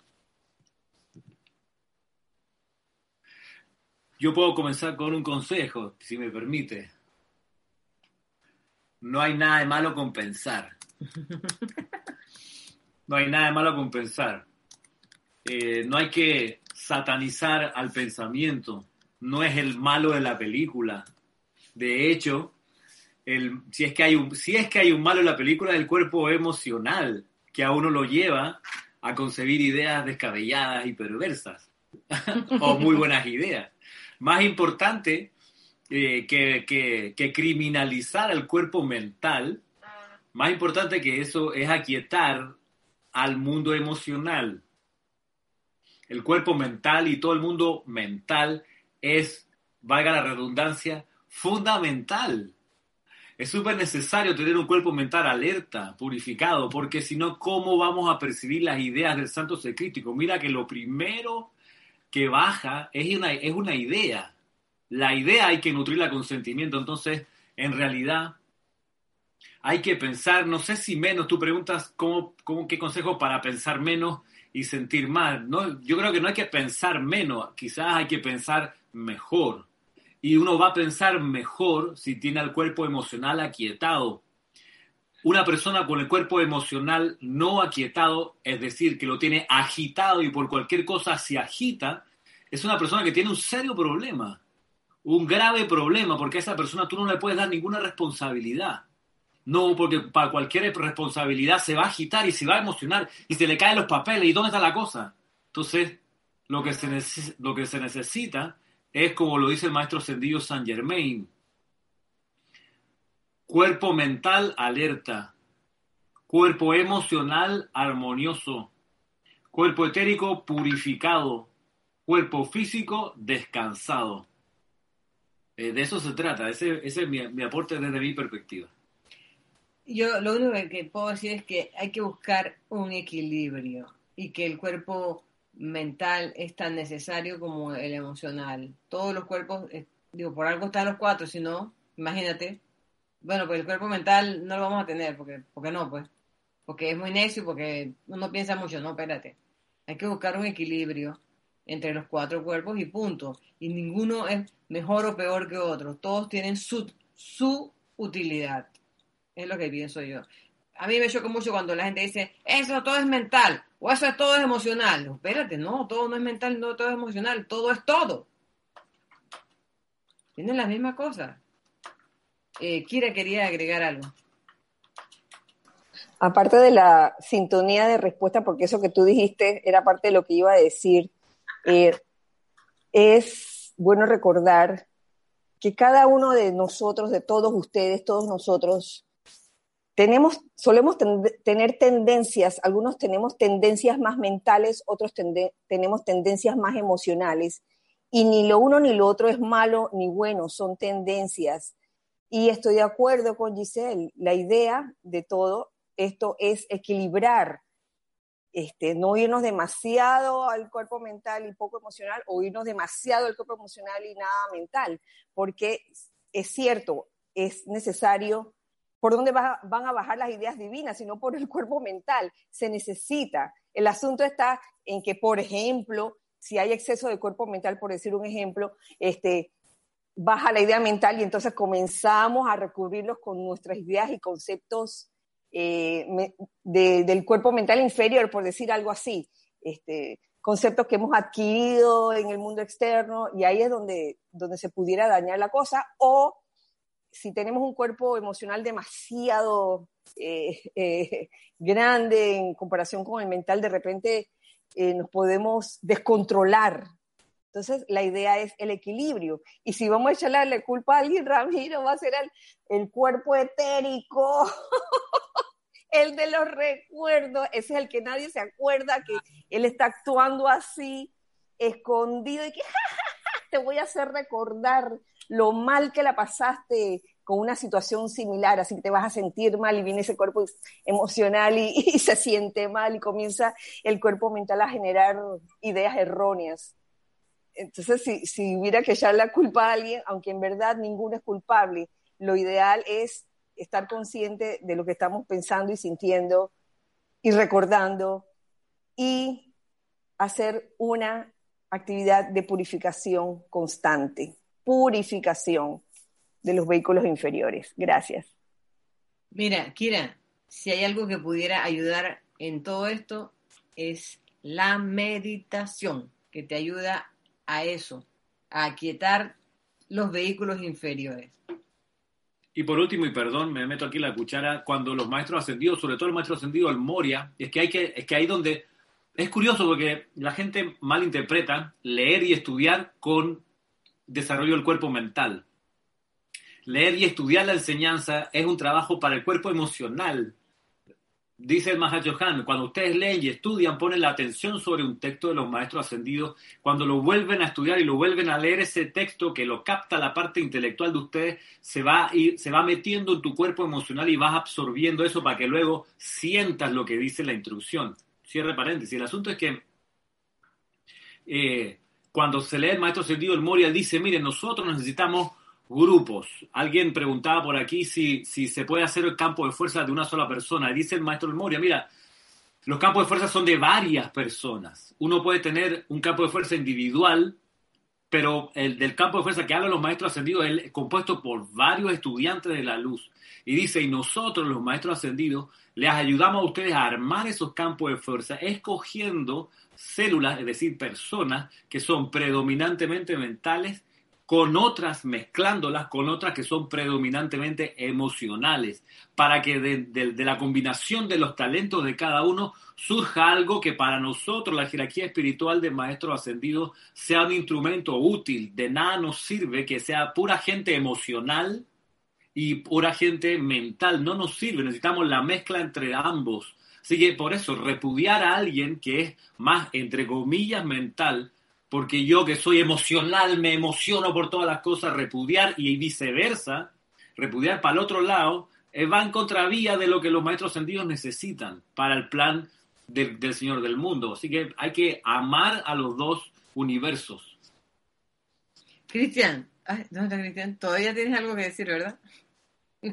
Y es cortito. Eh, Sander también pudo haber estado preguntando eso, pienso yo, por la parte cuando el gran director divino dice sientan, sientan, sientan. Y lo que se refiere ahí el gran director divino es abrir el corazón para poder recibir esas vibraciones que nos, que nos brindan los, los seres de luz, que muchas veces por falta de aquietamiento también no estamos acostumbrados. Entonces un ejercicio fácil para eso es consagrarnos un día, una semana, un mes o un año dentro de la parte del aquietamiento a uno de los aspectos, a un ser en particular o a uno de los aspectos de la llama y le vas tú a brindar tú amor a esa llama. ¿Por qué? Porque, como decía nuestro amigo antes, eh, cómo se saca una foto, uno tiene que poner la cara para sacarte la foto, ¿verdad? Y de esa misma forma es, o sea, yo quiero recibir de esa llama, pero tengo que dar, o sea, ¿cómo voy a dar algo que no sé? Haciendo el esfuerzo, practicando, uno abre la puerta por el agradecimiento y en retorno por esa misma línea que abrí viene toda, toda la radiación de eso. Entonces, de esa forma uno lo hace cortito. Giselle, no me mires así, loco, dame chance. Oye, pero Cristian, así como nos quedó grabado lo que dice el gran director divino de sientan, sientan, sientan, a mí me llama la atención que no nos haya quedado grabado lo que dice el Maestro Sentido Jesús. Estudien, estudien, estudien. En un discurso también. Y no, eso, esa parte sí que no la tomamos en cuenta, pero lo que sientan, Practiquen, practiquen, practiquen, practiquen. porque somos, somos latinos, Oye, emocionales, no, no. la cosa. Entonces, ay, sí, me encanta sentir. Pero Jesucristo sentido dice, estudien, estudien, estudien. Y ¿Qué Eso queda? ¿Qué queda? Bueno, bueno. Espérense. Vamos con una pregunta aquí de María Virginia Pineda. Dice, bendiciones para todos. ¿Cómo determinar el límite entre honestidad y la crítica? A ver. ¿Cómo determinar el límite entre honestidad Ah, bueno, y la que- crítica? Eso está fácil, creo, perdón, perdón por lo fácil, perdón por el calificativo, pero la crítica es destructiva. Sí. La Yo crítica- también diría que... La Ay, perdón, motivación. Ramiro. No, no, dale, La dale. motivación, eso. Lo, ibas a decir eso, la El motivación. wifi, el wifi. Y, María Virginia, tú capaz que lo sabes, lo has experimentado en música. Si uno tiene un, instructor de música al lado que le está enseñando a cantar, a tocar un instrumento, lo último que tú quieres es alguien que guarde silencio después de que tú le muestras lo que estás haciendo. Tú necesitas las recomendaciones, las observaciones que te dé esa persona. Y ahí a veces hay instructores que se aprovechan y dicen, y, y yo lo he visto en películas, incluso lo he visto en la vida real, y eh, facilitadores que dicen, ajá, este, este me va a hacer sombra más adelante, así que ahora que me da chance de opinar, lo va a destruir, le voy a decir que es una porquería, que no sirve, que quién le enseñó a cantar. Entonces ahí, claro, uno tiene que, que- que ver que- cuál es el- la energía que está viniendo, pero si, uno, si, uno si a uno le toca dar una opinión, pues que sea libre de, de- de deseo de destruir. Ahí sería entrar en la crítica. Ok. Gracias, chicos. Aquí hay otra pregunta más. A ver. Ajá, Tatiana. Tatiana dice, Tatiana Chávez, ¿cómo se puede distinguir entre una prueba y un efecto de una acción discordante propia? Es que igual hay que, hay que, hay que reaccionar de manera constructiva, sea prueba o sea un efecto, sea lo que sea, la cosa es, la, es el aprendizaje. Nere, Nere quiere decir algo ahí.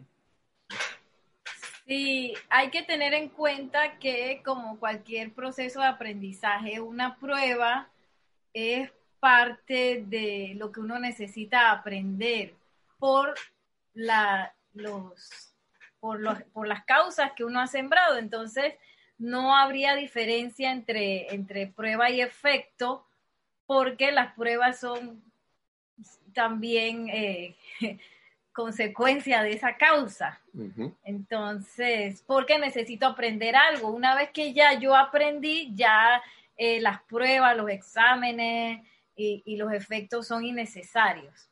Sí, Una cosita breve. Eh, cuando hay algo que nosotros llamamos prueba, por lo general es algo que para nosotros es como, ay, ya la también es.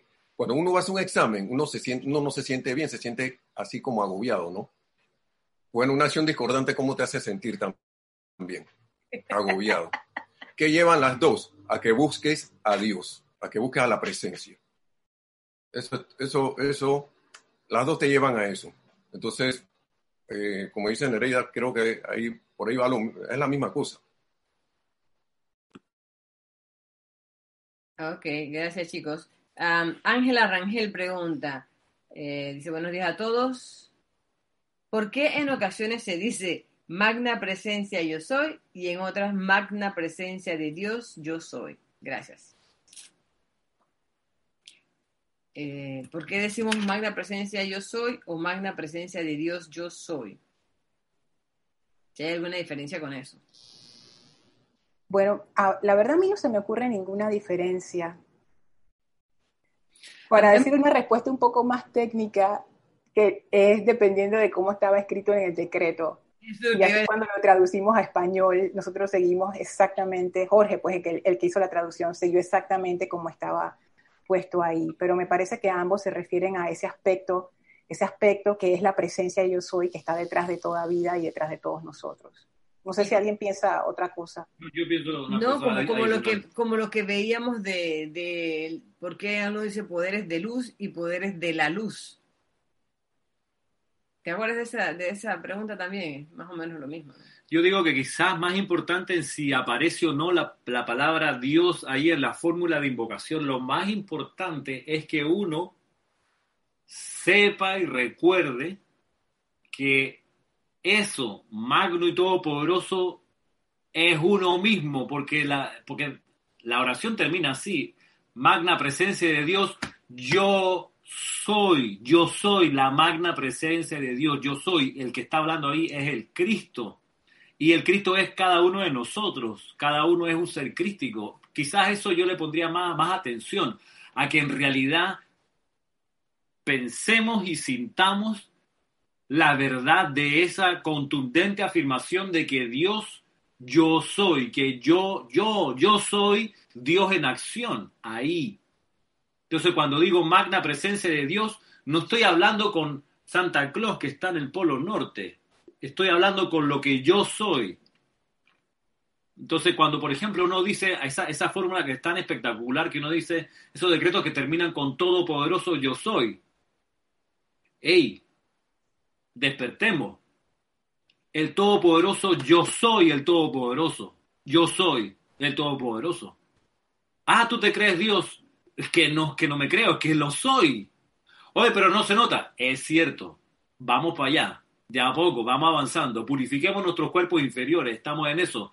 Dejemos que el Cristo se manifieste y se libere. Estamos en eso.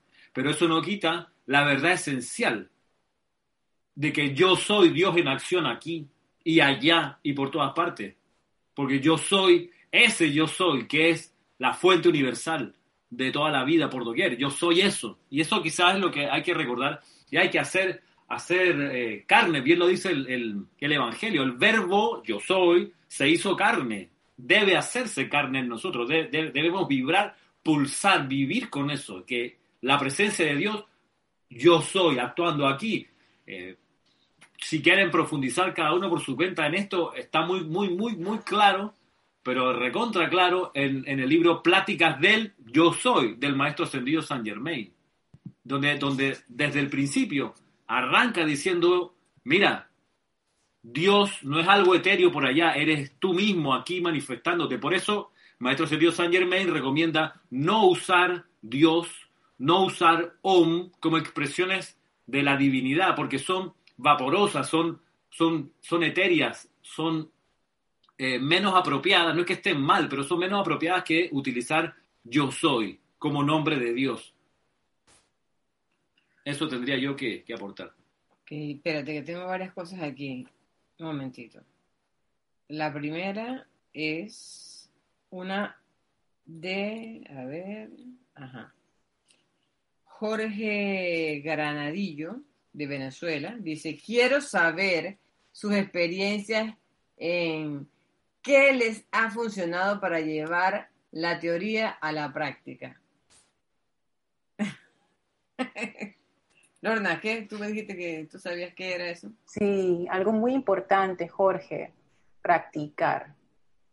Parece una tontería, parece que no te estoy contestando, pero en serio te estoy contestando. En serio, en serio. Si tú quieres aprender a batear para jugar béisbol, te puedes leer todos los libros que tú quieras, a menos que tú agarres ese bate y sientas el peso y hagas el swing y sientas cómo viene la bola y que si le vas a dar o no le vas a dar.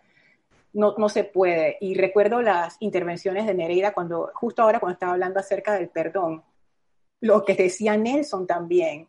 O sea, practicar significa eso que tú tienes que poner eso en acción y entender cómo eso va a funcionar en ti. Porque no es que la enseñanza ya está preparadita para que tú la pongas y eso funciona y es automático y tú no tienes que hacer nada. No, es que hay un trabajo que hacer. No me refiero a un trabajo de obligación y de esfuerzo, sino la cuestión es que tú agarras esa enseñanza y entonces tú empiezas a entender, ok, ¿cómo esto encaja en mi vida? Yo necesito perdonar a esta persona ya me han hablado de la invocación, voy a probar la invocación. No por dos días, Nelson le tomó tres meses hacer eso, cuando uno tiene esas aversiones bien horribles con alguien. Tengo una situación de carestía, me han dicho invocar, hay decretos de opulencia, cambiar mi actitud, tener en cuenta que no, no, no, debo estarme quejando y eso, ok, voy a poner esto en práctica sistemáticamente.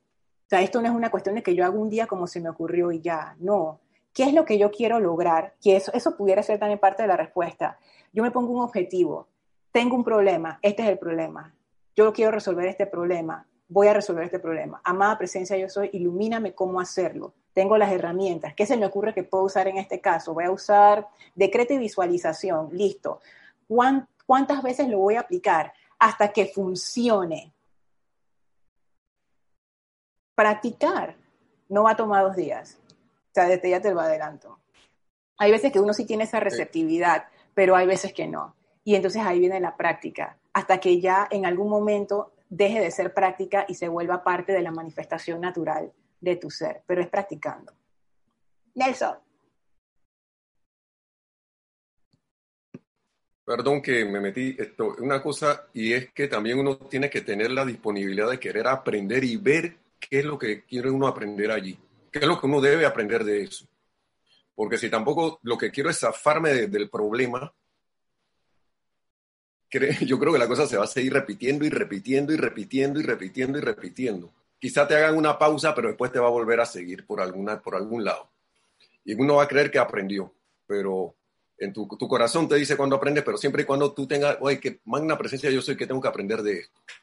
Esa, esa pregunta abre la respuesta. Abre la respuesta. Gracias.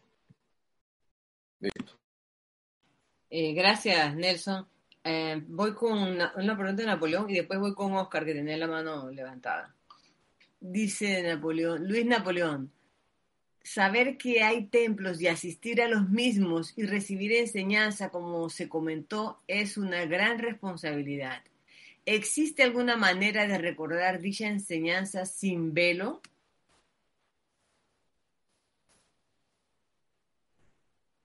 Voy a tratar de, responder ahí. Está Napoleón por ahí, ¿verdad? No lo veo. Ahí está. Sí, Napoleón. Sí es una tremenda responsabilidad. Hay decretos que están de los maestros que piden, quiero ir a tal templo y quiero recordar. Pero tú sabes lo más importante. Eh, yo no sé si quiero recordar la parte visual, por así decirlo, el, el pero sí la enseñanza, que se me grabe la enseñanza y que se quede la radiación conmigo, eso es lo más importante. ¿Qué pasaría? Un ejemplo, tú pides, eh, Napoleón, hoy quiero ir a Chambala, ese que tengo acá atrás mío, ese templo de, de Champala, una reproducción y quiero recibir la radiación allí. Y tú te acuerdas vívidamente al otro día que estuviste en ese templo, hermano. ¿Quién te aguanta en el trabajo, Luis? Vas a estar así, adivine dónde estaba anoche. O sea, los demás compañeros que yo fui al cine, salí con mis amigos, fui a comer con mi novia, dije, tú en el templo de Chambala, todos ustedes, se me resbala lo que hicieron. Es un ejemplo bastante gráfico, sé que un poco fuerte, pero ponte a pensar eso, Luis. O sea, el nivel de espiritual que hay que tener es humildad espiritual para poder recibir esa clase de enseñanza y radiación y aprovecharla. Entonces, por sentido común, por economía de la energía, desde que se dio la apertura de esos templos, cuando vino la emergencia planetaria que se permitió la entrada allí a personas que estaban empezando, por así decirlo, la enseñanza, es para poder recibir todas las bendiciones de ese lugar que es lo más importante y que se me quede grabado lo que aprendí de la llama en ese lugar y que lo pueda expresar en mi vida. Si me escuchaste, sonríe, Luis, porfa. Que no sé si es una foto o se ofreció el video. Sonrisa, sonrisa, Luis. Eh, gracias, gracias, Luis. Sí, ahí. Eso, eso era lo que quería ver. No sé si, si se da esa explicación. Hay decretos para pedir eso específicamente, Luis, pero lo más importante de todo es la actitud de humildad que uno debe tener cuando lo pide. ¿Para qué quiero ir? Te lo digo porque tanta gente cuando entra en la enseñanza y, lee eso, se llena la cabeza, piensa que eso es un ride de, de Disneylandia. Dice, wow, hermano, voy a ir al templo y me voy a acordar y me voy a sacar mi selfie, así de, con los maestros y todo, y espectacular, y me quiero acordar. ¿Para qué me quiero acordar? Yo lo que verdad pido es que se me grabe lo que aprendí allí y te vas a dar cuenta, ¿sabes por qué? Porque hay veces que vas a contestar cosas, dice, ¿dónde yo leí eso? O algo te va a salir natural y dice, espérate, ¿eso cómo salió? Y ahí es donde va a venir tu respuesta. Eh, gracias, Cris. Eh, venía Oscar, ¿dónde está Oscar? Oscar, ajá, Oscar. Dios los bendice, buenos días. ¿Me escuchan? Sí, te escuchamos. Dios los bendice a todos. Buenos días. Eh, era en cuanto al, al nombre de, de, Dios. Perdón. Eh, en cuanto al nombre de Dios. Eh, eso quiere decir que cuando nosotros hacemos decretos, invocaciones o adoraciones, debemos obviar el nombre de Dios y de frente decir yo soy. No, no, no, no, no. Ya, Dios es, perdón, se ha desconectado, creo, el, el video. Ok. Eh, obviar el nombre de Dios en nuestros decretos, en nuestros, es decir, eh, nombrar a Dios como Dios, obviarlo. No, no. lo que, ir al yo soy. No, lo que decía el, el maestro Dios San Germain era, por ejemplo, ir transformando esas expresiones que uno tiene o que tenía la gente. ¡Ay, Dios mío! En vez de, en vez de usar eso, usar magna presencia de Dios yo soy. Ah, ok. Ok, a ello, a ello, a ello iba mi pregunta y mi, mi duda, ¿no? Interiorizar, interiorizar que nosotros somos Dios en acción, eh, nuestro Cristo es el Dios en acción, ¿verdad? Lo entiendo así. Exactamente. Bien, muchas gracias. Gracias, Oscar. Eh, hay una pregunta aquí de Olga Perdomo que dice, bendiciones a todos, gracias por estos encuentros tan valiosos para nuestro aprendizaje. Mi consulta es, ¿cómo mantener, mantener, mantenemos un grupo en estos momentos que no está permitido juntar físicamente? Olga, eh, ¿puedo, o hermano, ¿puedo comenzar con el primer strike? Strike, es, un término del béisbol, ¿no? Hit sería. Un hit, perdón, exacto. Voy a, voy a, tratar de llegar a la primera. No lo dejes hablar de béisbol, que hable de fútbol, pero de béisbol no lo dejes hablar, por favor. Él no sabe nada de béisbol, él de fútbol, tal vez. Ok. No, lo primero que se me ocurre, Olga, es que eh, en esta situación en que ya los grupos no se pueden reunir por las restricciones de, de reuniones que hay y que seguro va a seguir habiendo en los próximos meses, eh, resulta que este ya no es el momento de, de, de, fortalecer al grupo, por decirlo así. O sea, ya para un escenario como este, los grupos tendrían que haber tenido la suficiente cohesión y fortaleza interna para aguantar lo que está ocurriendo. Es como, es como la gente que dice, bueno, ¿cómo hago para, ahora que me quedan eh, dos meses para la encarnación, ¿cómo hago para aquietarme? Ya, hermano, qué buena tu intención, pero chuleta, estás, estás como ya como pasadito. Nunca es tarde, uno puede decir, eh, pero vaya, y que es que me ha pasado, Olga, te lo digo, hay gente que, que se ha acercado a tomar el curso de meditación porque sabe que tiene un cáncer terminal. Entonces, háyala, pero si este curso que se da todos los años. Ay, no, es que ahora sí tengo ganas, claro, como viene el final, ahora sí está apurado. Lo mismo en la, en la, en la cuarentena en la que estamos.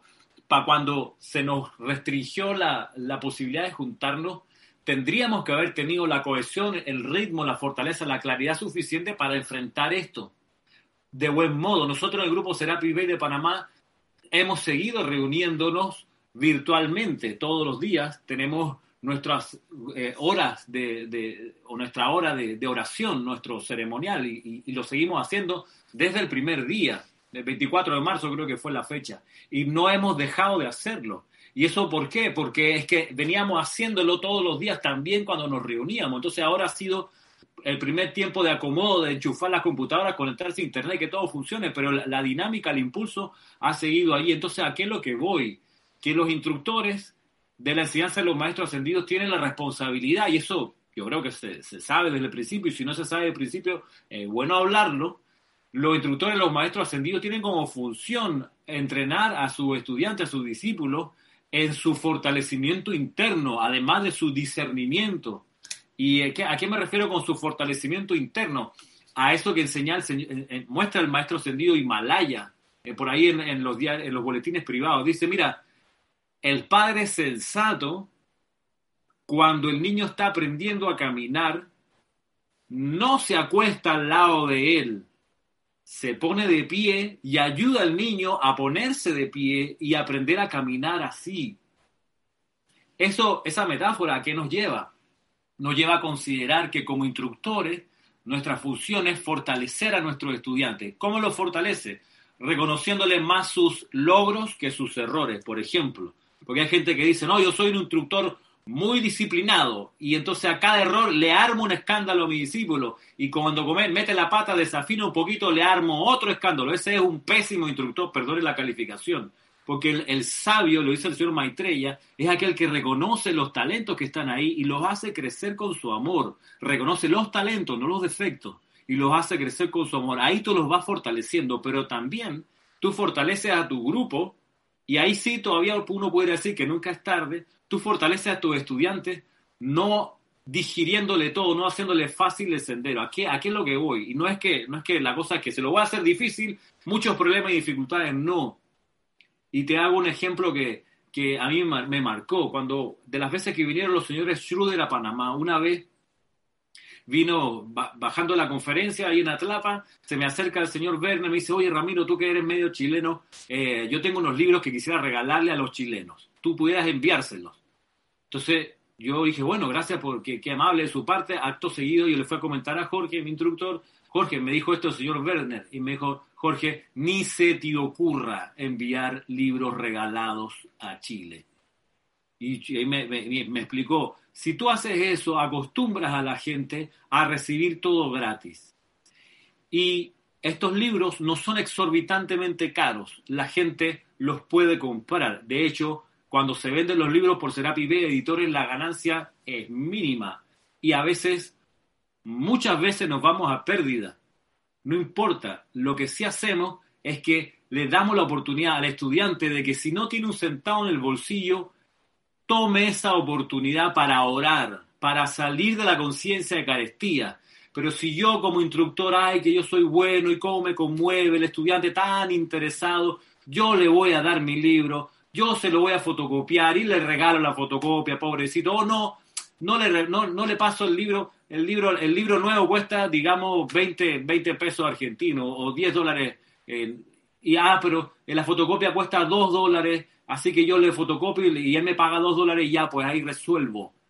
Ahí le ayudo a la persona. Eso es debilitarlo en mi libro, como yo lo comprendo. En ese escenario el estudiante no hace el impulso suficiente para salir de su conciencia de carestía y conseguir el recurso de dinero que requiere para comprar el libro. Es lo que... Ramiro, que eso, eso no, es, no es ser presencia confortadora si uno hace eso. No, es una mala es una presencia acomodadora. Recordemos que comodidad y confort no es lo mismo. Comodidad es no hagas nada, quédate en tu hamaca, en tu problema, en tu desventura. Confort es, me perdona la expresión, una patada en el trasero. Si ustedes revisan, si ustedes revisan la enseñanza acerca de la llama del confort, la llama del confort es la llama del despertar, en serio. Dice, de hecho, que no se le da acceso a la llama del confort a la gente porque cuando la gente ve la llama del confort, de una vez quiere ser todo lo que la llama del confort es e inmediatamente se le da una presencia angélica guardiana o un maestro ascendido para protegerlo porque esa hambre y sed de ser lo que el confort los lleva a estar en actividad permanente. Eso es lo que hace el confort. Pensemos en Pentecostés. Desciende el, desciende el Pentecostés y lo, los discípulos partieron por ahí a predicar la enseñanza del Maestro Ascendido Jesús. El confort es la activación total. Ah, pero yo le regalo los libros, se los fotocopio para que los tengan. Soy presencia confortadora. Carazo error. No eres confortadora, confortador, ni le estás ayudando. El, la persona necesita hacer de tripas corazón, necesita algo súper importante. Me están haciendo aquí que corte, es verdad, estoy muy largo, estoy diciendo demasiado largo el speech. Ya pasé por primera, segunda, tercera base.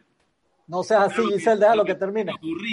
ahí es, a ver, mi, mi amor, ¿tú quieres el libro? Sí, no tengo plata, no tienes plata, ok. Vamos tú y yo a orar. Magna y todopoderosa presencia de Dios, yo soy fuente de todo suministro. Te invoco a la acción al término de la distancia. Descarga en mis manos el dinero que requiero para comprar este y todos los libros de la enseñanza de los maestros ascendidos hoy y para siempre.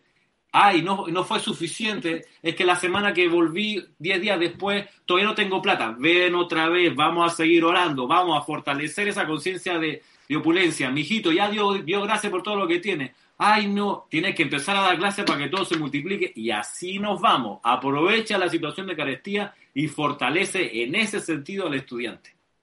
Ese punto no se puede recalcar lo suficiente, gracias, en serio, pues eso es súper importante. Sorry Giselle que te quitara ahí la tijera, pero gracias. ¿Cuántos, cuántos, cuántos libros has regalado tú, Cristian, o CD o DVD de película que tú has regalado? ¿En qué han quedado esos DVD? Me acuerdo una película que nos gustó mucho y que la promocionamos que no sé qué, regalé al final 20 versiones de esas. Dos personas me dieron las gracias. Una, sí, como a la siguiente semana y otra seis meses después cuando la vio, que se emocionó, que gracias, que esto y que el otro, y, yo las pagué todas para, que le llegara a la gente. Y es eso, bueno, si, la, si no se hace, no hay esfuerzo ahí, entonces no, a veces no, no se aprecia y esa parte está, está generando un delincuente espiritual, en serio. Exactamente. A mí me devolvieron libros y todo. bueno, bueno, bueno, esto. Seguimos, seguimos con Vanessa Hernández que dice bendiciones desde Panamá. Con tantas enseñanzas, ¿desde dónde empieza alguien por primera vez? Gracias, dice dice Vanessa. ¿Desde dónde empieza alguien por primera vez? ¿Dónde está Nereida para contestar esa pregunta y para promocionar que la semana que a partir del 22 de agosto vamos a estar precisamente dando eso que preguntas? Vamos a empezar, siempre comenzamos por la presencia yo soy. Eso es lo primero en el sendero a lo largo del sendero, lo más importante en el sendero. Ese es el inicio de todo. Ahora, si uno lo pone en términos concretos de, bueno, ¿por qué libro comienzo? Hay varias recomendaciones, pero en términos de la enseñanza, siempre comenzamos con decirle a la persona, oye, tú eres una manifestación de la presencia de Dios. Y viendo cómo la persona reacciona, hay personas que reaccionan muy mal a esto y se ofenden o se asustan, entonces uno les explica. Hay personas que dicen, sí, ¿y eso cómo así? Entonces también uno les explica pero ese es realmente por donde uno inicia. Acá en, el grupo de libros disponibles tenemos uno muy bueno que se llama Sendero de Luz, que es una compilación de esos temas que uno generalmente ve cuando comienza con una persona que, no sabe de la enseñanza. También está la serie esta de 21 lecciones esenciales, el tomo 1, que también es muy bueno para darte ese, panorama.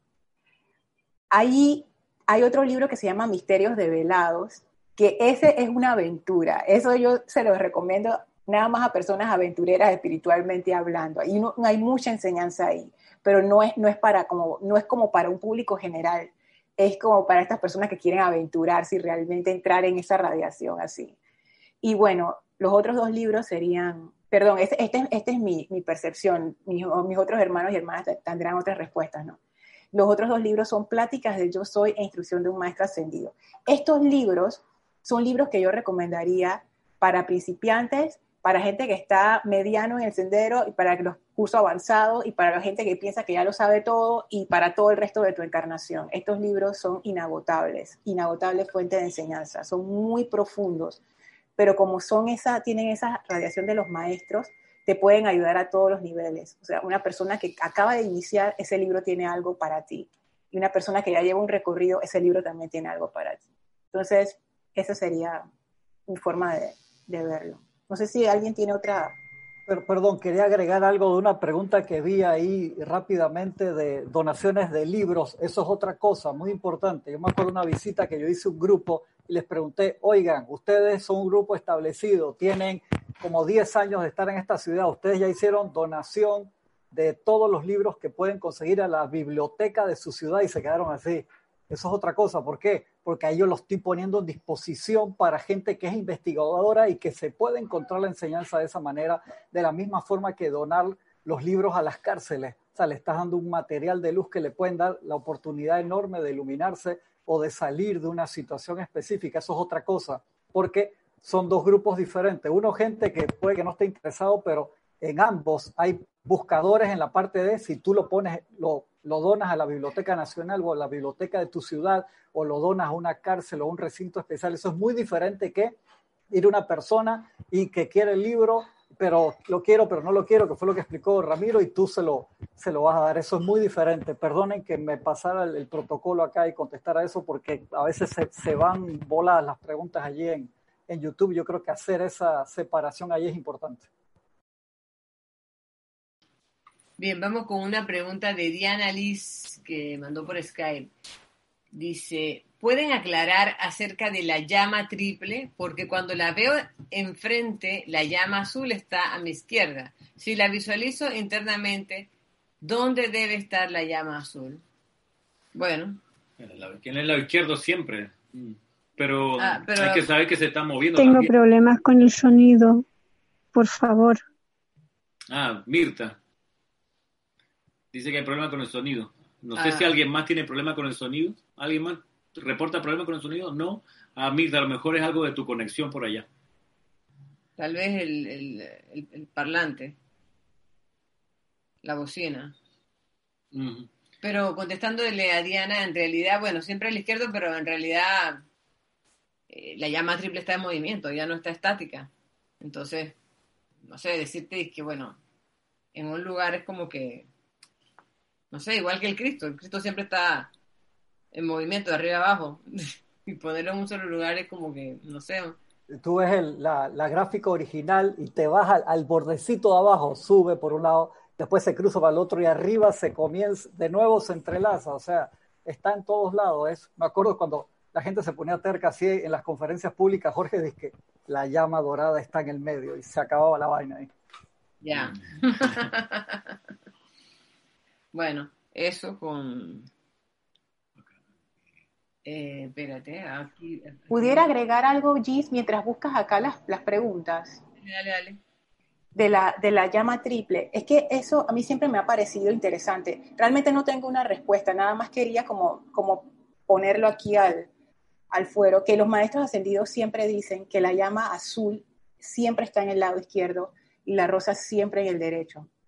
Y aunque uno se sitúe de un lado o del otro, siempre está el azul en la izquierda y eso desafía nuestro, nuestra lógica espacial. No, es como, como las orejas de Mickey Mouse. Tú ves, en, Mickey Mouse siempre tiene las dos orejas así y se, cuando se pone de lado las orejas, sí, o sea, eso lo diseñaron así, en serio, las orejas de Mickey Mouse, siempre tuve, si él está de lado, nunca queda de perfil, las orejas siempre le, siempre le ve las dos orejas de frente. Y claro, la llama. Oye, no sabía eso, no me había fijado. pero lo que yo creo que los maestros nos quieren decir ahí es que hay una actividad que trasciende nuestra dimensión espacial.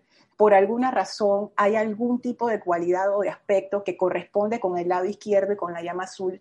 Hay otra cualidad que corresponde con el lado derecho y, y la llama rosa. Y hay otra que tiene que ver con el medio, que es la dorada. Entonces, la verdad yo no tengo una respuesta, siempre me ha intrigado, pero yo creo que va por ahí, como que esa llama desafía, o sea, está más allá, trasciende. El fuego, acuérdate que el ah, fuego no, es de este plano, ese, fuego no es de aquí, entonces tratar de explicar algo que es cuatridimensional, quintidimensional, heptadimensional a un plano 3D no es fácil. Correcto. Sí, me recuerdo una enseñanza del maestro ascendido Serapis Bey donde él decía que esa llama era cuatridimensional refiriéndose a, cuatro dimensiones espaciales en vez de tres. Así es que bueno, lo pongo así como una curiosidad.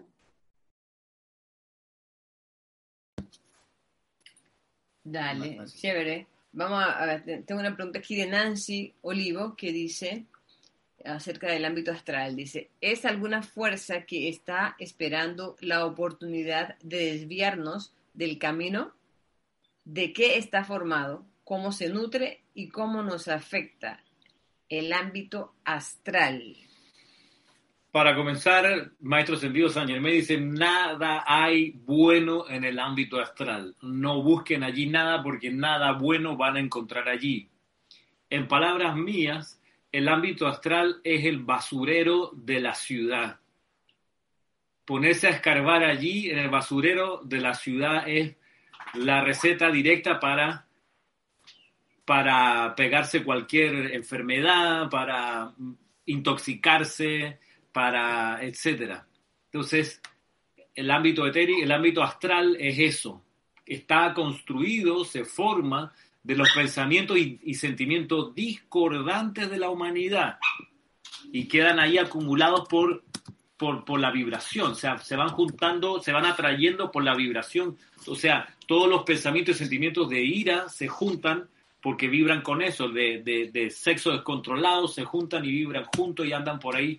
Entonces, y así con cualquier cualidad destructiva, se, for, se, se, forma y se nutre con los pensamientos y sentimientos destructivos de las masas de la humanidad. ¿Y cómo nos afecta? Nos afecta si ponemos nuestra atención en ellos, en esas cualidades, nos afecta porque nos vamos a convertir en aquello donde hemos puesto nuestra atención. El ámbito astral, eh, por, por, alguna razón, cierta literatura le da, le da valor e incluso entrena a la gente para que vayan y hagan lo que le, le llaman como viajes astrales. No hay, más, no hay nada más desolador que eso. Piensen ustedes en, el, Apocalipsis, por ejemplo, en, el Nuevo Testamento. En ese libro eh, se relata un viaje astral y lo que cuenta Juan el Amado, el Maestro Ascendido, que hizo esa gracia, dice, no saben cuánto me tomó recuperarme del invento de andarme metiendo en el ámbito astral si no fuera por la Madre María que me ayudó eh, hubiera perdido la, la, razón, me hubiera vuelto loco. De hecho, eso es lo que termina ocurriendo. La gente que se mete a probar y a experimentar y a hacer viajes astrales y poner su atención en el ámbito astral, terminan descomponiéndose en su cuerpo emocional y mental. Y naturalmente el cuerpo físico lo refleja. Así que de eso está formado, así se nutre y así nos afecta. Eso es lo que yo pudiera decirle. Sí, pueden ver, si quieren ver eso, por lo menos Gisela, por favor, no escucho. Se ven las películas en No Solar y en Más Allá de los Sueños. Te hacen una descripción ahí bien vívida de, de la, del, del, bajo astral. Cristian, espérate un poquito. Mirta, estás teniendo, estás teniendo problemas, Mirta, con el audio. ¿Hay alguien más que está teniendo problemas? Gloria Tenorio dijo también que tuvo una situación. ¿Ya se le solucionó?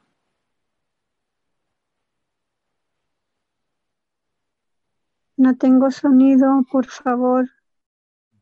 Pero okay, podemos, en, no el podemos inter, hacer en nada. el interno le vamos a chatear a, a Mirta para... A Mirta para, para, ver qué es lo que le sucede. Entonces, bien. Tenemos una pregunta. Lo, lo, que, lo de Cristian es No Solar, la película, ¿no? Sí, en No Solar y en Más Allá de los Sueños. Esa película, en esas dos películas te describen ahí vívidamente la, las partes bajas de, del astral. Es muy buena en esa parte para, para revisar el tema. Perfecto. Aquí me pregunta que estaba viendo, ve al, al, al, al YouTube. Uh -huh. ah, Quiero agregar algo rápido, Giselle. Ajá, dale, dale. Mira, eh, eso que, que, descri que, describió Ramiro y Cristian del ámbito astral es cierto. Y lo más riesgoso es que uno puede caer en eso y no darse cuenta y pensar que está viviendo una realidad y que está viendo los maestros ascendidos. Eh, por lo general, la mediumnidad cae en, ese ámbito astral. Y a veces en esas manifestaciones de mediumnidad eh, aparecen disque seres de luz y maestros ascendidos quienes no lo son, son seres del bajo astral que intentan engañarlo a uno para chuparle la energía a uno sencillamente. Es bueno advertir de esto a todo estudiante de la enseñanza de los maestros ascendidos, que, no estemos andando ciegos por ahí creyéndonos cualquier cosa. Gracias.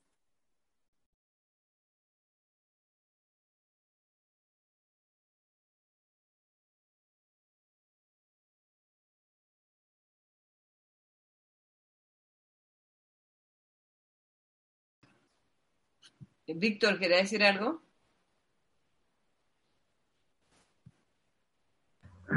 sí, a propósito de esto, el maestro ascendido Saint Germain habla del ámbito psíquico y astral. ¿Son lo mismo? Correcto. La respuesta es sí.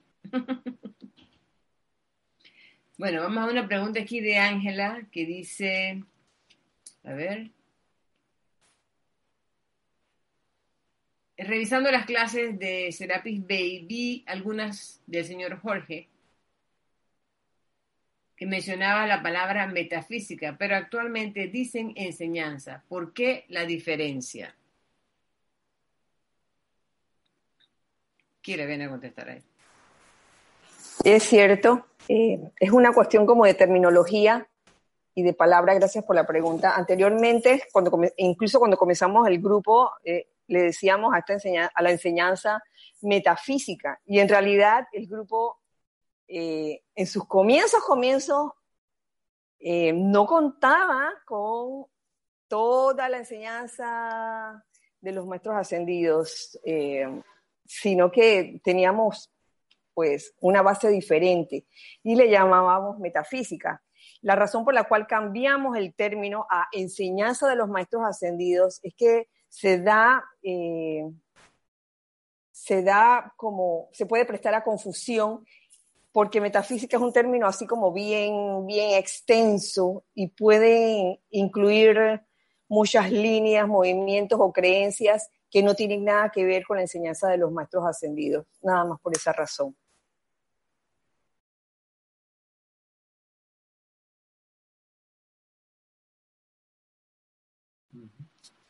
Listo, muy bien.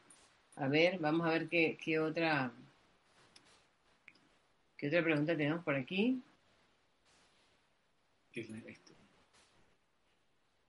Aquí hay una pregunta directamente para Kira de Conchita Bueso. Dice, Kira, ¿el ángel de la guarda es el Cristo? Eh, gracias por la pregunta. En, en algunos textos sí aparece eh, el Cristo como el ángel guardián. Así que se podría decir que en cierta forma el, santo ser crístico es tu ángel guardián, porque oye, ¿quién más que ese santo ser crístico para realmente guiarte en tus discernimientos, en, en saber diferenciar lo que es la voz de la personalidad y la voz de la presencia yo soy en un momento dado. Así que, en cierta forma, sí se pudiera decir que eh, el Cristo también es, es, llamado el ángel guardián.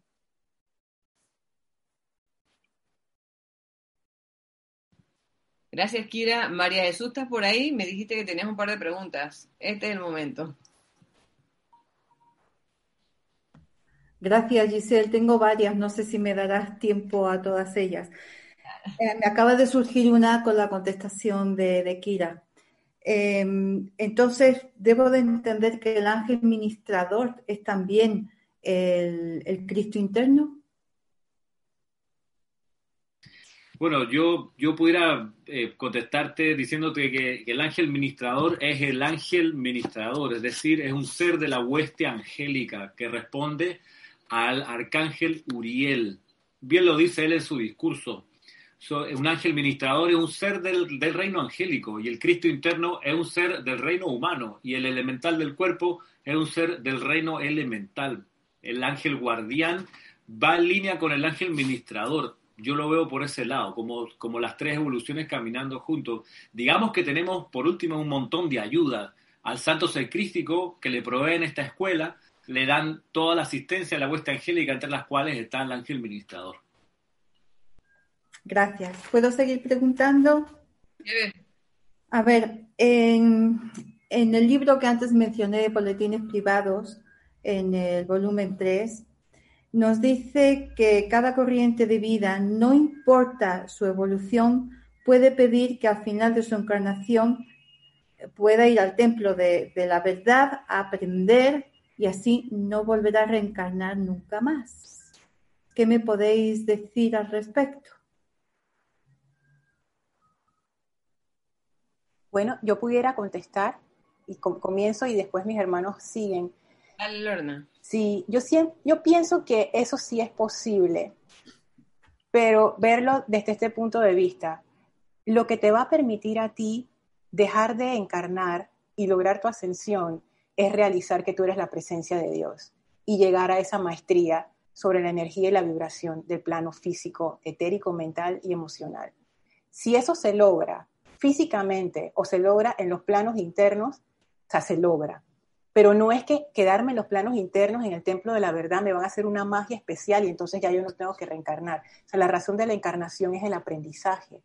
Y, y nosotros yo sé que lo vemos como que la encarnación es, es un castigo, pero en realidad no es así. Imagínate un estudiante de medicina que ama la medicina y que le dicen, mira, ya, ya tú no tienes que venir, estás en tercer año y son cinco años. No, no, no, ya no vengas más, no te preocupes. No, pero yo quiero ir porque yo quiero aprender, yo quiero convertirme en un médico, yo quiero tener esas credenciales. Esa es como, como la motivación de nuestro ser interno nosotros en nuestra conciencia separada lo vemos como, ay, yo no tengo, yo quiero ir para allá, yo no quiero hacer esos exámenes, yo no quiero estudiar, yo no quiero no sé qué. Entonces, a, eso se refiere. Ese templo de la verdad lo que hace es que te quita ese velo de Maya y te deja ver la razón por la cual tú estás aquí. Y yo estoy segura, pienso, pienso, esos son inventos míos, pienso que quizás estas personas que van al templo de la verdad, cuando les descorren el velo y se dan cuenta por qué están aquí, dicen, no, no, no, no, no, olvida eso de, que yo me quiero quedar en los planos internos, yo voy para abajo de nuevo. Porque realmente aquí es donde está la victoria, aquí es donde tú viniste a lograr la maestría. Mm, gracias. Gracias. Y una más, bueno, son dos realmente. Em, en el mismo libro nos habla de los durmientes y que el arcángel Rafael lleva a los durmientes a un lugar, a un templo para su radiación. ¿Podéis explicar un poquito más sobre los durmientes? Porque yo no, lo entiendo muy bien. Si son durmientes y el arcángel Rafael o cualquier ser de luz puede llevarles a, un lugar donde puedan tener la radiación divina, eh, ¿por qué están, siguen durmientes? No, no entiendo ese proceso. Espérate, antes que tú ah, digas algo, voy a decir yo algo. que eh, en base a eso que acabas de, a lo último que acabas de decir, que, que por qué si van a la radiación de los maestros siguen durmientes. Si te lo pongo en el plano que manejamos nosotros aquí, ¿tú sabes cuánta gente ha venido al Serapis Bay?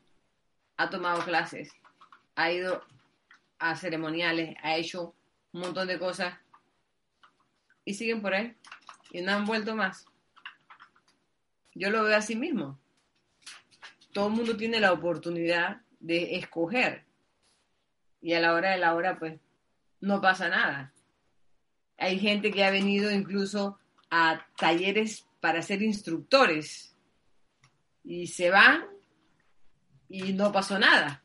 Giselle, ¿dónde está el millón de personas que fueron alumnos de la actividad Yo Soy y veían al señor Ballard que tenía ahí, que le estaban destellando las letras de luz? O sea, de fuego y, y no estaba. O sea, yo lo que pienso es que los, seres de luz siempre le van a dar la oportunidad a todo el mundo de que decida y que vaya y, Dios, si estoy dormido, de que despierte, pero no te van a decir tienes que despertar. Si la persona no quiere despertar, no despierta, por un lado. Por el otro lado, el ámbito de los durmientes, hasta donde tengo entendido, ya no existe.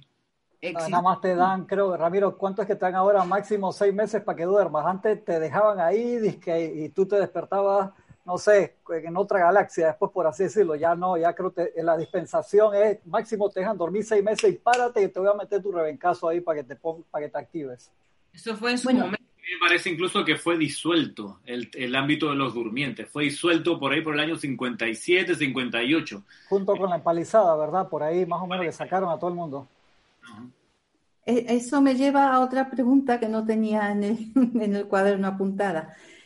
¿Qué diferencia hay entonces entre los durmientes y los atados a la tierra? Los atados a la tierra ya es otra cosa. Esos son almas, ojo con la expresión almas, que se resisten a continuar su avance hacia los retiros y los templos de luz cuando desencarnan y por ende proyectan su atención hacia la gente que quedó en la encarnación y por eso se atan y se quedan aquí, pues en ese plan, poniendo su atención abajo en vez de ponerla arriba. Por eso los, los decretos y las invocaciones que hacemos para la liberación de los desencarnados, para que no haya nada que los bate aquí, sino que continúen con su evolución expedita hacia arriba. Lo que además uno pudiera hacer es no pensar en los desencarnados que uno tiene, porque cuando uno le manda un pensamiento, los atrae para acá, cosa que se ve clarísimo en la película que mencionaba Cristian, más allá de los sueños y no solar, clarísimo, como, como uno, desde el lado de la encarnación, hey, hay gente, María Jesús, que guarda, por ejemplo, por décadas la foto del papá de la mamá desencarnada y la tienen en la sala, en el cuarto, o hay gente que es viuda o viudo guardan la foto así y están en una cosa así de, de, ay, ¿por qué te fuiste? ¿Cuánto te extraño? Esa, esa es una energía que se le proyecta al desencarnado y lo ata a la tierra. Entonces no es no siempre responsabilidad y rebeldía del desencarnado. A veces es la misma comunidad o la misma persona que en su deseo y su sentido de pérdida lo siguen atrayendo. Entonces lo que recomiendo a los maestros ascendidos es es eh, enviarle amor, invocar la legión del Arcángel Miguel para que corten y liberen esa conciencia y cada vez que uno se acuerda de ser querido, enviarle una bendición y decirle, qué sé yo, magna presencia de soy, te reconozco en esa corriente de vida, te invoco a la acción, que se haga tu voluntad en ese ser. Entonces ahí uno le colabora y le ayuda a no atarse a la, a la, a la encarnación que dejó atrás la persona. Bueno, eso mismo se puede hacer con la foto por delante para que sea más mm, latente, más patente, ¿no? Para que tenga más fuerza, digamos. El enviarle todo ese amor, esas bendiciones, y se visualiza mucho mejor, pienso yo, no sé. Mm, exacto, ahora pensar que uno tiene alrededor tanta gente a la cual enviarle amor que el desencarnado, pues, eh, está desencarnado. dejarlo ahí, que siga avanzando. Mi última pregunta, si me permitís, es acerca de la ley oculta. Yo nunca he entendido mm, eh, en qué consiste la ley oculta y por qué no se enseña. No, si se enseña, eh, María Jesús, claro que se enseña la ley oculta. Toda, toda, la catequesis católica es ley oculta. ¿Por qué se le llama ley oculta entonces? Claro, la ley oculta, acuérdate, la ley oculta surge después de la Atlántida, cuando debido a que los sacerdotes, eh, algún grupo de sacerdotes que conocían la enseñanza empezaron a usarla de manera discordante y a precipitar cuestiones discordantes, la ley bajó, dijo, ¿saben qué? Para evitar más, más percances, vamos a velar el conocimiento, vamos a ponerlo en metáforas, en, idiomas eh, eh, poco usados, etcétera, en, parábolas, y lo vamos a esconder para que solo aquel fervoroso, dedicado, unipuntual, discernidor estudiante encuentre la esencia de esta verdad y la pueda hacer práctica de su vida. Y así se mantuvo hasta el año 30, 1930, con el decreto del poderoso y donde disuelve la ley oculta por, por, aquello de que la ley oculta, al velar tanto el conocimiento, solo dejaba que uno o dos personas alcanzaran la ascensión en 100 años. Entonces así nunca nadie se iba a graduar. De ahí que se abre la ley. Se abre la ley y se entrega así como desde misterio de velado en adelante, se entrega de manera abierta. Pero por supuesto que se enseña la ley oculta. Todo lo que enseña el judaísmo, el cristianismo es ley oculta. Todas las obras de Shakespeare son ley oculta. Todos los textos del budismo. Del... hasta, hasta gran parte de la teosofía que estaban los maestros ascendidos que nosotros conocemos ahí, aún eso era ley oculta porque tenías que discernir sí o sí. Eso se abrió, fue eh, hace poquito con el presupuesto de, de Victory. Eh, eso es una bendición de ahora. Antes todo tenía que ser así, ahí como, como lo explicó Ramiro. Entonces se develó hace muy poco que las enseñanzas se dieran de una manera tan abierta y tan masticadas, por así decirlo. Muchas gracias porque no, no tenía ese concepto de la ley oculta y eso me recuerda a lo que todavía hemos aprendido los que hemos nacido bajo la, religión católica. Yo que he estado interna desde muy pequeña en colegios de monjas, los castigos eran impresionantes, impresionantes. Y ahora entiendo muchas cosas, claro. Así que gracias. Yo ya terminé. Muchas gracias. Un ejemplo, un ejemplo de un tema de ego oculta dentro del cristianismo era el famoso misterio de la Santísima Trinidad. La verdad que a mí sí me costó entender eso dentro de, de la religión católica. Eh, lo entendí súper muy bien cuando entré a la enseñanza de los metros ascendidos dentro de la ley abierta, la famosa Santísima Trinidad, Padre, Hijo y Espíritu Santo. Gracias. Gracias a todos. Eso, gracias, Kira. Eh, aquí hay una pregunta de Lourdes Galarza que dice, ¿en la meditación los maestros nos hablan o solo nos proyectan pura energía? Lourdes, si tomaste el taller de meditación, te habrás dado cuenta que la meditación no, es para, que los maestros nos hablen y no es para que los maestros nos proyecten energía. La meditación busca el aquietamiento. Eso es primero.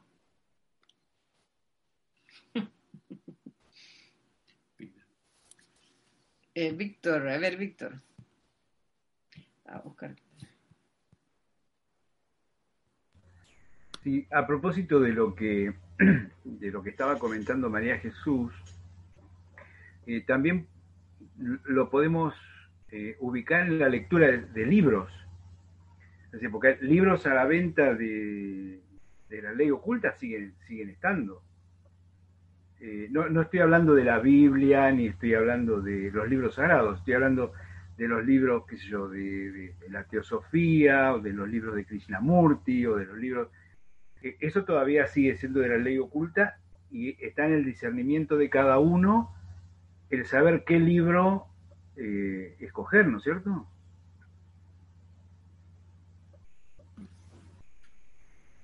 Sí, ahí eso me, recuerda, Víctor, una cosa importante que hay que decir y hay que saber. Una advertencia de los maestros ascendidos desde los años de la, de, la actividad Yo Soy en adelante. Eh, y la advertencia que hacen es a no mezclar la enseñanza. Y por ahí mismo Maestro Ascendido Jesús dice, dejen atrás todo lo que han estudiado de la ley oculta, déjenlo atrás. Incluso él, él, habla de los movimientos contemporáneos a la actividad yo soy como la ciencia cristiana. Dicen, no, porque aparentemente a, las clases de los, de los cienes Ballard llegaba mucha gente de la ciencia cristiana y, y, Maestro Señor Jesús como que aprovecha el momento y dice, mira, todos los que vienen de la ciencia cristiana y de, y de las corrientes espirituales contemporáneas dejen atrás ese conocimiento si quieren aprovechar plenamente la dispensación actual de la jerarquía espiritual a través de la actividad yo soy. Y en los años 50, a través del Puente de la Libertad, hay, hay al menos un discurso donde hacen el mismo énfasis de no mezclar la enseñanza. Y esto es importante, Víctor, y también para todos los que, los que están conectados. Eh, es importante, ¿por qué? Porque hay gente que cree que no hay problema con mezclar.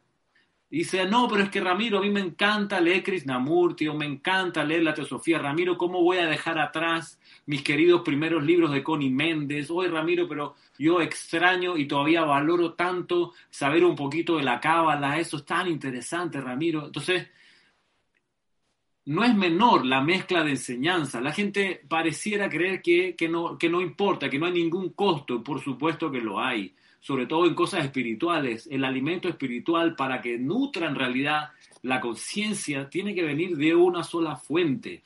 Eh, hay, hay, una persona que nos decía, ay, pero Ramiro, al final la metafísica, el movimiento metafísico, al final, al final, somos todos lo mismo. Y, y yo me quedé pensando, en verdad, no somos todos lo mismo, hermano no, porque, a ver, en la enseñanza de los maestros ascendidos que en el grupo Serapi Bay de Panamá cultivamos, en esa enseñanza, por ejemplo, manejamos una lámina de la presencia yo soy.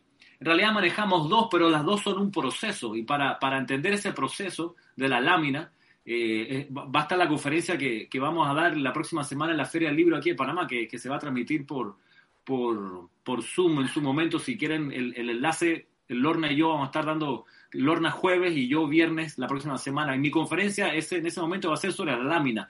Aquí es lo que voy. Nosotros en el grupo tenemos dos láminas, la lámina del inicio del estudiante y la lámina del estado final del estudiante. Pero es una sola en concepción, basada en la enseñanza de los maestros ascendidos. Y ahí nos anclamos. Y son láminas que no en todos los grupos de metafísica usan. Así que no somos todos lo mismo. Hay mucha gente de los grupos de metafísica, por ejemplo, que dicen esto que conversamos al principio, mi Cristo bendice tu Cristo, y eso es un problema de comprensión. Y, y, por eso no, pueden, no, no somos, no cabalgamos en la misma en la misma cabalgata. Hay gente que, por ejemplo, de los grupos de metafísica dicen, no, es que el maestro ascendido el Moria es muy fiero y hay que ser como muy disciplinado y cuidado con él. No saben, no conocen al maestro del Moria, como se puede conocer en, los boletines privados de Thomas Prince, en los diarios del puente, y así nos vamos. Entonces, en esto de, la enseñanza, yo creo que hay que ser como cuando uno escoge una pareja. O, por supuesto, que hay muchas mujeres hermosas, interesantes, wow, y si uno le gustan los hombres, seguro que hay hombres fabulosos, príncipes, interesantes, etcétera. Pero cuando uno se casa, uno escoge a una, particulariza el universo y dice, con este ser voy a crecer. Y por eso cuando uno está buscando la enseñanza, llega un momento que uno ha de poder decir, sabe que de todas las posibilidades de instrucción espiritual, yo agarro una, esta, y voy a crecer en ella. Ramiro, ¿y puedo escoger el judaísmo? Por supuesto, y sé feliz, llega hasta el final de ese sendero. Hoy, pero a mí me encanta el Islam, orar cinco veces al día mirando a la Meca. Maravilloso, hermano, consúmase ahí. Me encanta el catolicismo, el pecado, esa cosa, tú sabes, los diez mandamientos, este, me encanta. Perfecto, está bien, pero sé unipuntual. Agarra una esposa. Todas son preciosas, sí, pero agarra una ándate a vivir a una casa y sobre ella cultiva. Entonces, y no digo que tú estés mezclando, Víctor, perdóname, no, es, el asunto. El asunto es aprovechar tu, comentario que está muy, muy, es muy oportuno para hacer este punto de, de, de, que no, no se recomienda mezclar enseñanza, porque después la persona se vuelve un enredo. De que, bueno, invoco a San Pancracio o al amado San Germain. Ay, no sé si ponerme a meditar o hacer eh, otra cuestión al final, a la hora de la, de la prueba, no sirve. Bien lo decía Bruce aquí me van a, me van a secundar los que le gustan las artes marciales. Bruce decía, no le temo a ese artista marcial que practica mil patadas. En realidad no. Le temo a aquel que practica una patada mil veces. ahí se decía, hermano. Entonces ahí está levantando la mano Crista. Claro, es lo mismo ah, es que, es que y, por último, y cierro, la enseñanza de los maestros ascendidos convoca a los militantes, a los militantes, no a los diletantes, a los militantes. Y sobre los militantes se puede llevar adelante el plan de la jerarquía espiritual. Porque cuando venga el llamado del maestro, aquí estoy, maestro, a la orden. Y no es, eh, maestro, espera un poquito que termino el rosario ahora, ok, ya vengo, ya vengo. No, no, no sabe que no te llamo más, hermano. ¿Para qué levantaste la mano? Si a la hora del llamado no estás ahí. No, que, que me toca mirar a la Meca en este momento. ¿Sabe qué? Sigue mirando a la Meca con todo cariño. Después, la siguiente encarnación hablamos. Ese es mi punto, cierro paréntesis. oh. Perdón. Oye, espérate, antes de seguir, eh, aquí hay una pregunta de Conchita, no, Clau, ¿qué? Conchita Bueno, sí dice con respecto a los durmientes, que está buena, dice. ¿Puede uno creerse que ha despertado y andar aún dormido? ¿Cómo saberlo? Tú salabado. Diría uno famoso aquí. Claro que sí. Nelson. No, yo nada más dije, uh, sí, claro que sí. Anda sonámbulo. Que, que está haciendo las cosas a las mil maravillas y estás totalmente equivocado. ¿Puedo decir algo al respecto? Sí, quiera. Por experiencia de, y observación en todos estos años, a veces podemos creer que estamos bien despiertos, pero estamos bien dormidos porque a la hora de las emergencias y de las situaciones así eh, que surgen de repente, ahí es donde se ve si estás realmente despierto o estabas dormido, por la forma como reaccionas, sobre todo. Si en un momento de, una situación crítica, eh, digamos, que lo primero y único que te importa en ese momento sea tu bienestar, liberarte de la aflicción, ay, ya quiero liberarme de esto, esto que me está molestando, sin importar lo demás ese, es un, ese pudiera ser una señal de, que estás dormido. El Mahashohan nos habla del confort del dormido y, del despierto. Nos dice, para el dormido, el confort significa liberarse de una aflicción. Eh, que es esa actitud de que, ay, yo no quiero saber nada de nada, eh, quiero estar encerrado aquí en mi, en mi casa, en mi comodidad, que nada, no, que no me vengan los problemas, no quiero saber nada de eso, o, cuando tengo un problema, ay, Dios, sácame de este problema y punto. Pero eso debería ir más allá en la medida que despiertas y comienzas a autoobservarte y, y observar también tu entorno y comienzas a aprender a manejar las energías tuyas primero, controlarlas y luego saber y poder controlar las energías que están en tu entorno. Esa sería la diferencia, la forma como tú reaccionas repentinamente. No hay pecado en estar dormido en un momento dado. De hecho, podemos pensar que estamos despiertos y cuando menos lo esperamos, nos dormimos. Y siempre va a haber una situación que te va a despertar y te, y, y te vas a dar cuenta, ay, estaba dormida en esta situación porque mira cómo reaccioné, reaccioné con ira, reaccioné violentamente, reaccioné con miedo, en ese momento estaba dormida. Entonces, eso, gracias.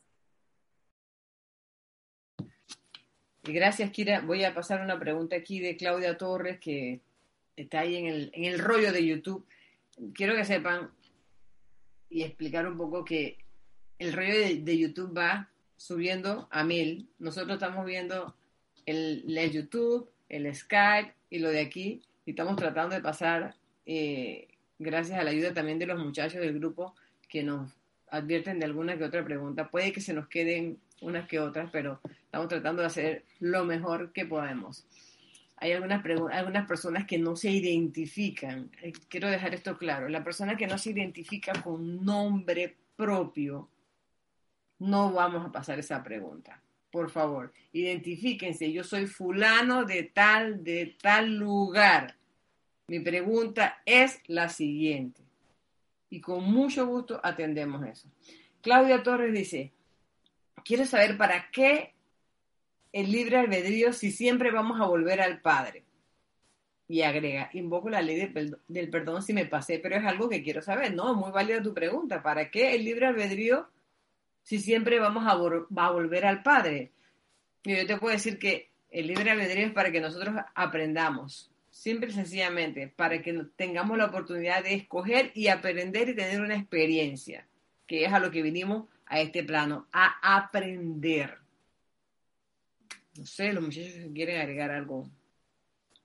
Sí, yo agregaría, Igis, que el libre albedrío es una parte inherente de la presencia de Dios que tú eres. O sea, tú no puedes ser esa presencia de Dios sin libre albedrío. Es parte de lo que tú eres y viene contigo.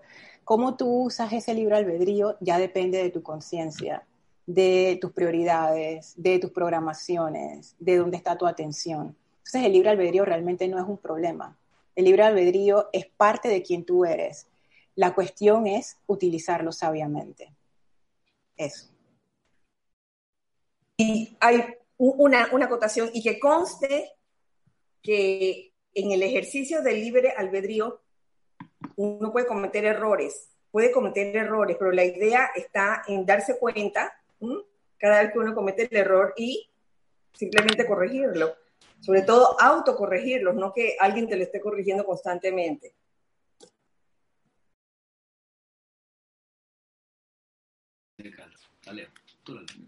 Vamos a hacer una pregunta aquí que llegó a, a través del correo. ¿Lo subes ahí? Ajá. Dice, eh, es Carlos Valdés desde República Dominicana. Con la lectura de los libros de la enseñanza de la luz, comprobé que ciertas aseveraciones que me hicieran unos chelas amigos míos, en paréntesis digo yo, no sé quiénes son esos chelas amigos tuyos, ¿eh?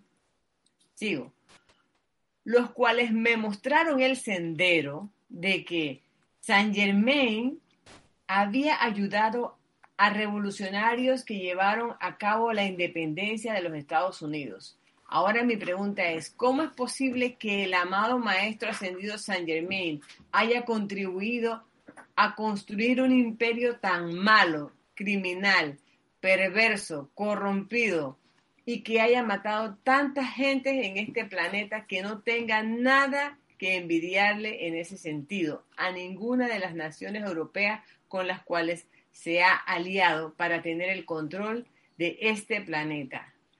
A ellos solo les interesa tener todo el oro y el poder con su falsa democracia. Ustedes, Grupo Serapis Bay, tienen que explicarme bien ese asunto, porque de la manera en que actúa el imperio no se lleva amor y libertad. Ah, ¿por qué de la manera en que actúa el imperio no se lleva amor y libertad a los seres humanos? He dicho Carlos Valdés. Ahora yo voy a decir algo con respecto a eso. Carlos, con todo el amor que nosotros le tenemos a todos ustedes, nosotros no tenemos que responder ninguna pregunta, pero con mucho gusto lo vamos a hacer. No, y para agregar, agregarte elementos, Carlos, a tu argumento que vamos a revisar, te puedo decir que saqué la cuenta la vez pasada de los 220 años, creo que son 200 o 224 años que tiene Estados Unidos como nación, eh, de los 200, 200 y tantos, 208 ha estado en guerra con alguien. O sea, desde el principio y más allá, con los indígenas, con los, contra los ingleses, contra los mexicanos, contra los holandeses, los franceses y así. Entonces, y te lo dice alguien que vive aquí en Panamá que sufrió una invasión, ¿ok? No, la invasión del 89 de Estados Unidos fue la número 16 que sufrió Panamá. Lo que pasa es que fue la transmitida por CNN y todo el mundo se enteró. Pero desde el año, ¿qué? 1903, perdón, del 1850 y tanto, ya estaba Estados Unidos acá haciendo, haciendo de la suya. Ahora bien, vamos por parte, vamos por parte. Viene en línea con lo del libre albedrío y viene en línea con lo de nuestra responsabilidad. Por más que tengamos la radiación y la enseñanza de los maestros ascendidos, seguimos teniendo libre albedrío. Estados Unidos tuvo la radiación y la asistencia y todavía la tiene la jerarquía espiritual, pero los seres humanos que habitan ese país tienen libre albedrío y tienen la libertad entonces de usar la energía como tengan a bien.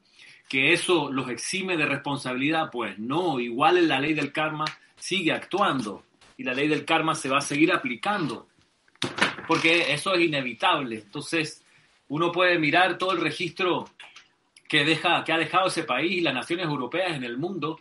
Y antes de, de, criticar lo que pudiéramos tener razón, Carlos, y coincido contigo, y no hay que ser muy, muy perspicaz ni muy estudioso para darse cuenta que la democracia que ellos promueven no es democracia, en fin, si uno, si uno mira, qué sé yo, tantos detalles, uno va a encontrar un montón de, de consideraciones para, para criticar y, por último no estar de acuerdo con la postura y las acciones que tiene ese país. Cuando eso ocurre, Carlos, como estudiante de la luz, y te lo dice un estudiante de la luz, no soy Chela, un estudiante de la luz, como estudiante de la luz, lo que nos toca es invocar inmediatamente la ley del perdón.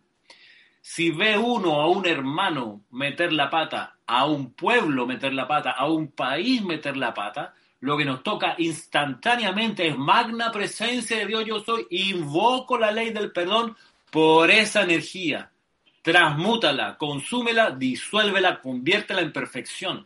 Y así nos, nos, curamos en salud en varias dimensiones a la vez. Nos curamos en salud, ¿por qué? Porque desde ese instante dejamos de cultivar el veneno que nos consume espiritualmente, que es el odio, el juicio, la crítica y la condenación. Primero, nos curamos nosotros eso nos vuelve más felices necesariamente porque nos purgamos de esa, de esa intoxicación de considerar y, de pensar de ese modo, pero también le ayudamos a ese pueblo, a esa nación, a ese, a ese estado, a, poder lidiar un, poco con el karma discordante que van a tener que experimentar porque la ley se va a aplicar igual. Ni hablar de lo que está ocurriendo con la, la pandemia actual, el país que tiene más defunciones es el país que le ha generado más defunciones al mundo entero en el siglo pasado y estamos de acuerdo con eso. Pero cuando eso pasa, cuando vemos a alguien actuar así, algún país actuar de esa manera, en serio que lo que primero tendría que salir de nosotros es el resorte instantáneo, es yo soy invocando la ley del perdón allí, yo soy bendiciendo la perfección en ese lugar que el presidente, el cuerpo legislativo, los que actúan en las decisiones de ese país sean iluminados por cada santo ser crístico, magna presencia yo soy. Y tú sabes qué pasaría, Carlos, que nos tocaría convertirnos ahí sí en verdaderos chelas de la gran hermandad blanca. Ahí sí, cuando detectando el error adentro y afuera, lo primero que hacemos es poner a la presencia yo soy en acción. Y ahí estamos en línea con el maestro Ascendido San Germain, por supuesto que ayudó en la independencia de Estados Unidos por un asunto estratégico, Carlos, y te cuento. La estrategia es la siguiente. de todos los continentes que hay en la Tierra, el menos, no el que no estaba, sino el menos contaminado con sangre derramada en guerras, era el americano. No es que no, no, es que no, no hubiese tenido eh, sangre derramada, porque los incas eran súper especiales con, con, los súbditos y así los aztecas y también, y había guerras entre los indígenas, claro que sí, pero no al nivel de Europa, de África y de Asia. Entonces el, el continente que estaba más limpio proporcionalmente o relativamente era América. Decía San Germain, el único lugar donde puedo establecer el impulso que necesito para la liberación, donde puedo sembrar la libertad es en Estados Unidos y, y, y es la única ventanita que tengo para actuar y se mete por esa razón estratégica. Luego le pasa lo que le pasa a Estados Unidos y por esa razón tú ves los últimos discursos del Puente de la Libertad que los maestros empiezan a enfocar más hacia Latinoamérica y hacia Sudamérica, diciendo, espérate, que la sexta y la séptima raza raíz van a encarnar no por Estados Unidos de Norteamérica, van a, van a encarnar por el cono sur, ¿ok? Y ahí entonces viene nuestra responsabilidad, porque nos toca entonces decirle al maestro ascendido San Germán y a todos, mira, yo perdono a mi prójimo, a mi prójimo, perdono a esa nación, a todas las naciones cuando veo que aparentemente se desvían de lo que bien pudiera haber sido el plan divino que tú concebiste, amado maestro San Germain. Pero, y gracias Ramiro por esa explicación, pero yo lo veo también, eso es como una, una cuestión eh, magna, inmensa. Veamos esas cosas en términos personales y pequeñitos. ¿Cuántas veces no estamos nosotros destinados a hacer algo y nos desviamos en el camino? Los maestros apostaron a, a, que Estados Unidos fuera una cosa y de repente terminó siendo otra cosa. ¿Qué fue lo que pasó con Napoleón y el maestro Saint Germain? La misma gracia. La misma gracia. Se apostó, o sea, se apuesta por algo yo digo apostar, pues, pero se piensa que, que un ser, o un país, o hablando en términos pequeños, una persona tiene todo el material en bruto para hacer un tremendo diamante. Y en el camino, pues no. Tiene libre albedrío y decidió escoger y hacer otra cosa. Y los maestros que dicen, bueno, vamos por otro lado o esta persona ya no sirve. Los, los, sacerdotes esos que decidieron utilizar el fuego sagrado para otras cosas y que ocasionó que pasaran tantas, ¿qué fue lo que pasó aquella, aquella vez cuando los sacerdotes decidieron... Eh, eh, ah, irse por su cuenta. Una, claro. una, de las cosas que pasó es, lo, es, lo, es, es, el significado de la palabra Babel, como, como decía María Jesús. Eh, María Jesús al principio. Babel significa confusión. Recordemos que los continentes se hunden, las civilizaciones se hunden cuando, cuando reina la confusión, no cuando se, se, descargan decretos destructivos. Ese no es tanto el problema, que es un problema, pues sí, que los sacerdotes, es decir, cada, cada quien que tiene el poder de invocación usa el poder de invocación de manera destructiva, por supuesto que es un problema, pero el problema grave cuando que da pie para el hundimiento de la civilización es cuando las masas, no los que saben la ley, sino las masas están confundidas y no saben para dónde ir, no saben en qué creer. Ese es el problema. Por eso, cuando uno ve confusión, y, que, y cómo tú ves confusión, porque hay desasosiego, porque hay malestar en la sociedad, porque la gente eh, no sabe que si le crea a los demócratas, si le crea a los republicanos, si le crea Fox, si le crea CNN, si le crea a los de la derecha, si le crea a los de izquierda, nadie le creo, no creo en política, váyanse todos a rodar. Cuando las masas están así, las civilizaciones colapsan, se hunden, se, de, se, deprimen, se deterioran. Entonces, cuando vemos eso pasar frente a nosotros, es el llamado a decir, espérate, ni un continente más se hunde, carajos, yo estoy aquí, yo soy la llama triple en acción, uno con Dios ma maestría aplastante, así que yo invoco a la presencia, yo soy para que al término de la estancia realice el orden divino y yo soy el orden divino aquí y todas esas apariencias no tienen poder, porque yo soy la luz de Dios que nunca falla. Así estamos acercándonos al plan de los maestros ascendidos. En esa perspectiva, cuando uno detecta la confusión alrededor, hacer ese, esa postura, esa, ese, ese, ese cabalgar de no me rindo, porque yo soy uno con la presencia de yo soy. Carlos. ¿Quedó un poquito claro? Oh, ah, Nelson quiere algo, agregar algo. Dale, Nelson. Ahí cortito, agregar algo Eh, el mismo libro, primero que, inició la ley abierta, como se mencionó hace un rato, Misterio de Velado, en el cual, y como dijo Ramiro, eh, eh, el maestro y la serie de maestros escogieron al lugarcito menos, menos comprometido. Allí, en ese mismo libro dice, primeritamente, ¿cuál es el mayor crimen de la humanidad? Y eso no involucra a todos. El envío incesante de pensamientos y sentimientos discordantes. ¿Quién ahora aquí está libre de hacer eso? ¿Quién? Si yo, ni siquiera estoy viendo eso, ¿por qué yo cuestiono algo? Y a mí me gusta ser directo porque yo soy uno de esos que ha tendido mucho a ver el mal en el hermano. Y criticón, caramba. y cuando yo leí eso, yo, Dios mío, ¿qué estoy haciendo? El envío incesante de pensamientos y críticas entre todo mundo aquí. Yo te, te envío y tú me envías a mí. Y por eso es que las situaciones nos pasan, es para acordarnos de que hay que, que mirar para, para adentro y para arriba. Y los mejores ejemplos ya los dio mi hermano Ramiro. Y eso, y ahí corto el comentario. Oye, tú sabes, Juan Carlos Plaza acaba de decir algo súper llama la atención. Él dice, todo depende de nuestro lugar de nacimiento. Si Carlos hubiera nacido en Estados Unidos, a lo mejor pensaría distinto, que los malos eran los otros. Me parece gracioso porque es que eso pasa cuando uno está de un lado, ve las cosas de una manera y cuando está del otro lado, las ve de otra manera. Por eso es mejor no, no calificar nada y no decir, eso es, ay, que el maestro San Germán contribuyó a que se, se, se se fortaleciera una gente tan mala. Oye, yo no sé ustedes, pero yo lo que conozco del maestro ascendido San Germán, no, para nada la intención era esa. Estoy segura que la intención era otra cosa. Y que resultó así. ¿Por qué? Porque, bueno, porque somos seres humanos y los seres humanos hacemos lo que nos da la gana. Y actuamos sin pensar y decimos sin sentir y, y, y, y bueno, nos descontrolamos. Y, los, y nuestros intereses eh, principales son los personales y, los ponemos antes que a Dios. Y los maestros no esperan que eso suceda. Los maestros esperan que nosotros, a pesar de todas las meteduras de pata, de todas las trastadas, por no decir otra palabra, tienen la esperanza de que nosotros hagamos las cosas bien. Pero siempre está en nosotros la decisión, querer hacerlas.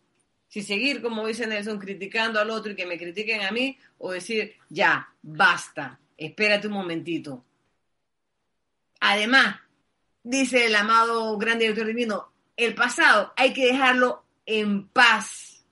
Veamos qué es lo que tenemos para adelante. ¿Qué es lo que somos nosotros ahora? ¿Qué es lo que tenemos? ¿Cuál es nuestro trabajo? Como decía Ramiro, ve acá, en este momento, yo conozco la enseñanza, yo sé que se están dando situaciones, espérate, ¿qué es lo que me toca a mí? Yo como estudiante de la luz, lo que tengo que hacer es invocar a la presencia aquí, en lugar de criticar. O en lugar de decir, ¿cómo pudo haber pasado una cosa tan... O puede que me haga esa pregunta, pero decir, ¿sabes qué? ¿Qué es lo que tengo ahora? Yo voy para adelante. Ya no voy a estar mirando tanto para atrás. G, si pudiera decir algo, perdón, yo sé que todos se han extendido, pero yo necesito decir esto. Esta pregunta es de Carlos no es menor. Así comienzan las guerras. Lo que dijo Nelson, lo que ha dicho Ramiro, Giselle, es vital. Esa criticadera que uno piensa que, ay, eso no es nada, así comienzan las guerras. Como uno se dirige hacia un grupo en particular. Tú pudieras estar hablando de Estados Unidos, pero también pudieras decir los gays, o pudieras decir los latinos, o pudieras decir los chinos, etc. Ten mucho cuidado, Carlos. Las personas que meten en ti pensamientos de crítica, odio y condenación no son de la luz. Si tú estás pensando crítica, odio y condenación, estás contribuyendo con ese ámbito psíquico y astral, eso no es de la luz. Eso trae guerra y trae destrucción para uno mismo, para nuestros países y para todos los demás. Como bien lo decía Juan Carlos Plazas, Estados Unidos, sí, de ahí han salido muchas cosas malas, pero también han salido muchísimas cosas buenas. Esta plataforma que estamos usando, Zoom, ¿dónde tú crees que se hizo? Internet, ¿dónde tú crees que se desarrolló? La computadora que yo estoy usando, ¿quién la hizo? El celular que tú tienes, ¿dónde se manufacturó? Entonces, ponte a pensar, todos, como dice Gis, tú no puedes poner a todo el mundo de que malo o bueno. Nadie es así, también lo decía Cristian todas las personas tenemos todas nuestras sombras y nuestras luces y nuestras cosas. Cualquier cosa que te lleve al odio y a la condenación no es de la luz. Ten cuidado con esas aseveraciones, ten cuidado con esas palabras, eso trae guerra y destrucción y no es algo menor. Si tú eres estudiante de la luz, no digas ni repitas lo que escuchas por ahí que tenga que ver con destrucción. Eso, eso que acaba de decir es muy importante, Lorna los maestros, lo que viene de la presencia de Dios, yo soy, no te lleva nunca a criticar, ni te lleva a, ser eh, deshonesto, ni te, ¿cómo es? Ni, te lleva a ser eh, inarmonioso. arrogante, inarmonioso, eh, todo lo que te lleva a ser humilde, amoroso, armonioso, puro. ¿Cuáles son las otras dos que se me olvidan ahorita mismo? Bueno, un par de, cualidades constructivas vienen de la presencia. Las que no llevan a hacer eso, hay que fijarse de dónde viene eso. Pregúntale a la presencia, amada presencia de Dios, yo soy. Esta cuestión que me están, que estoy recibiendo, ¿por qué me hace sentir de esta manera? Pregúntate, ¿por qué? ¿Por qué te hace sentir, eh, te hace cuestionar al maestro ascendido San Germain? ya desde que uno tiene que estar cuestionando a un maestro, cuidado con lo que estamos diciendo, cuidado con lo que estamos pensando, cuidado con lo que estamos sintiendo. Señores, eh, hemos llegado, ¿cuánto tiempo tenemos ya? Tres horas. A ver, dice aquí el reloj de Zoom que dentro de diez segundos vamos a tener tres horas de estar en esto. Así que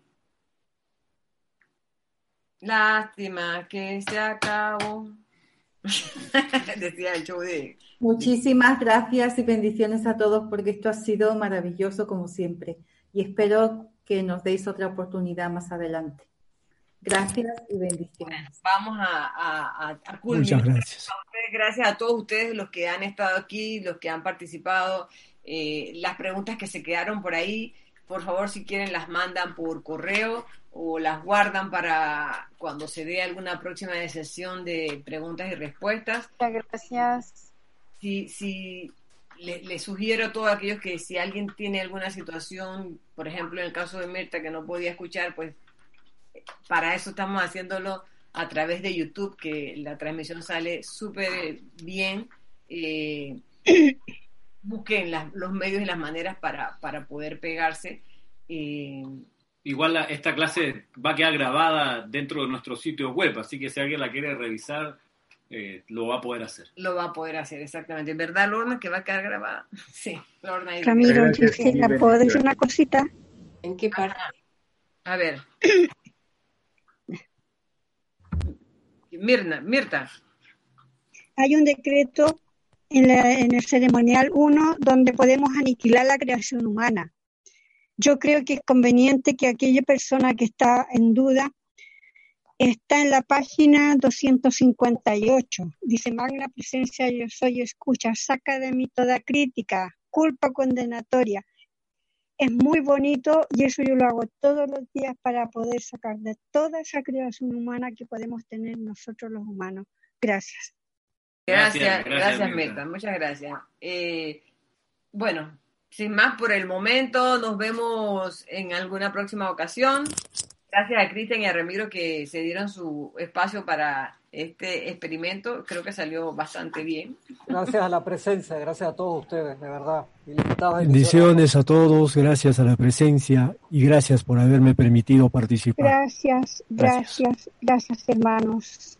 Gracias a todos. Escuchar todo a todos. Gracias. Muchas gracias a todos, Kira, Nelson, Nereida, Cristian, Lorna. Eh, nos vemos en la próxima edición de sesión de preguntas y respuestas. Serapis Bay. Gracias a todos. Vamos Gracias a a todo el equipo Serapis Bay y a todos ustedes, hijos del uno. Gracias. Gracias.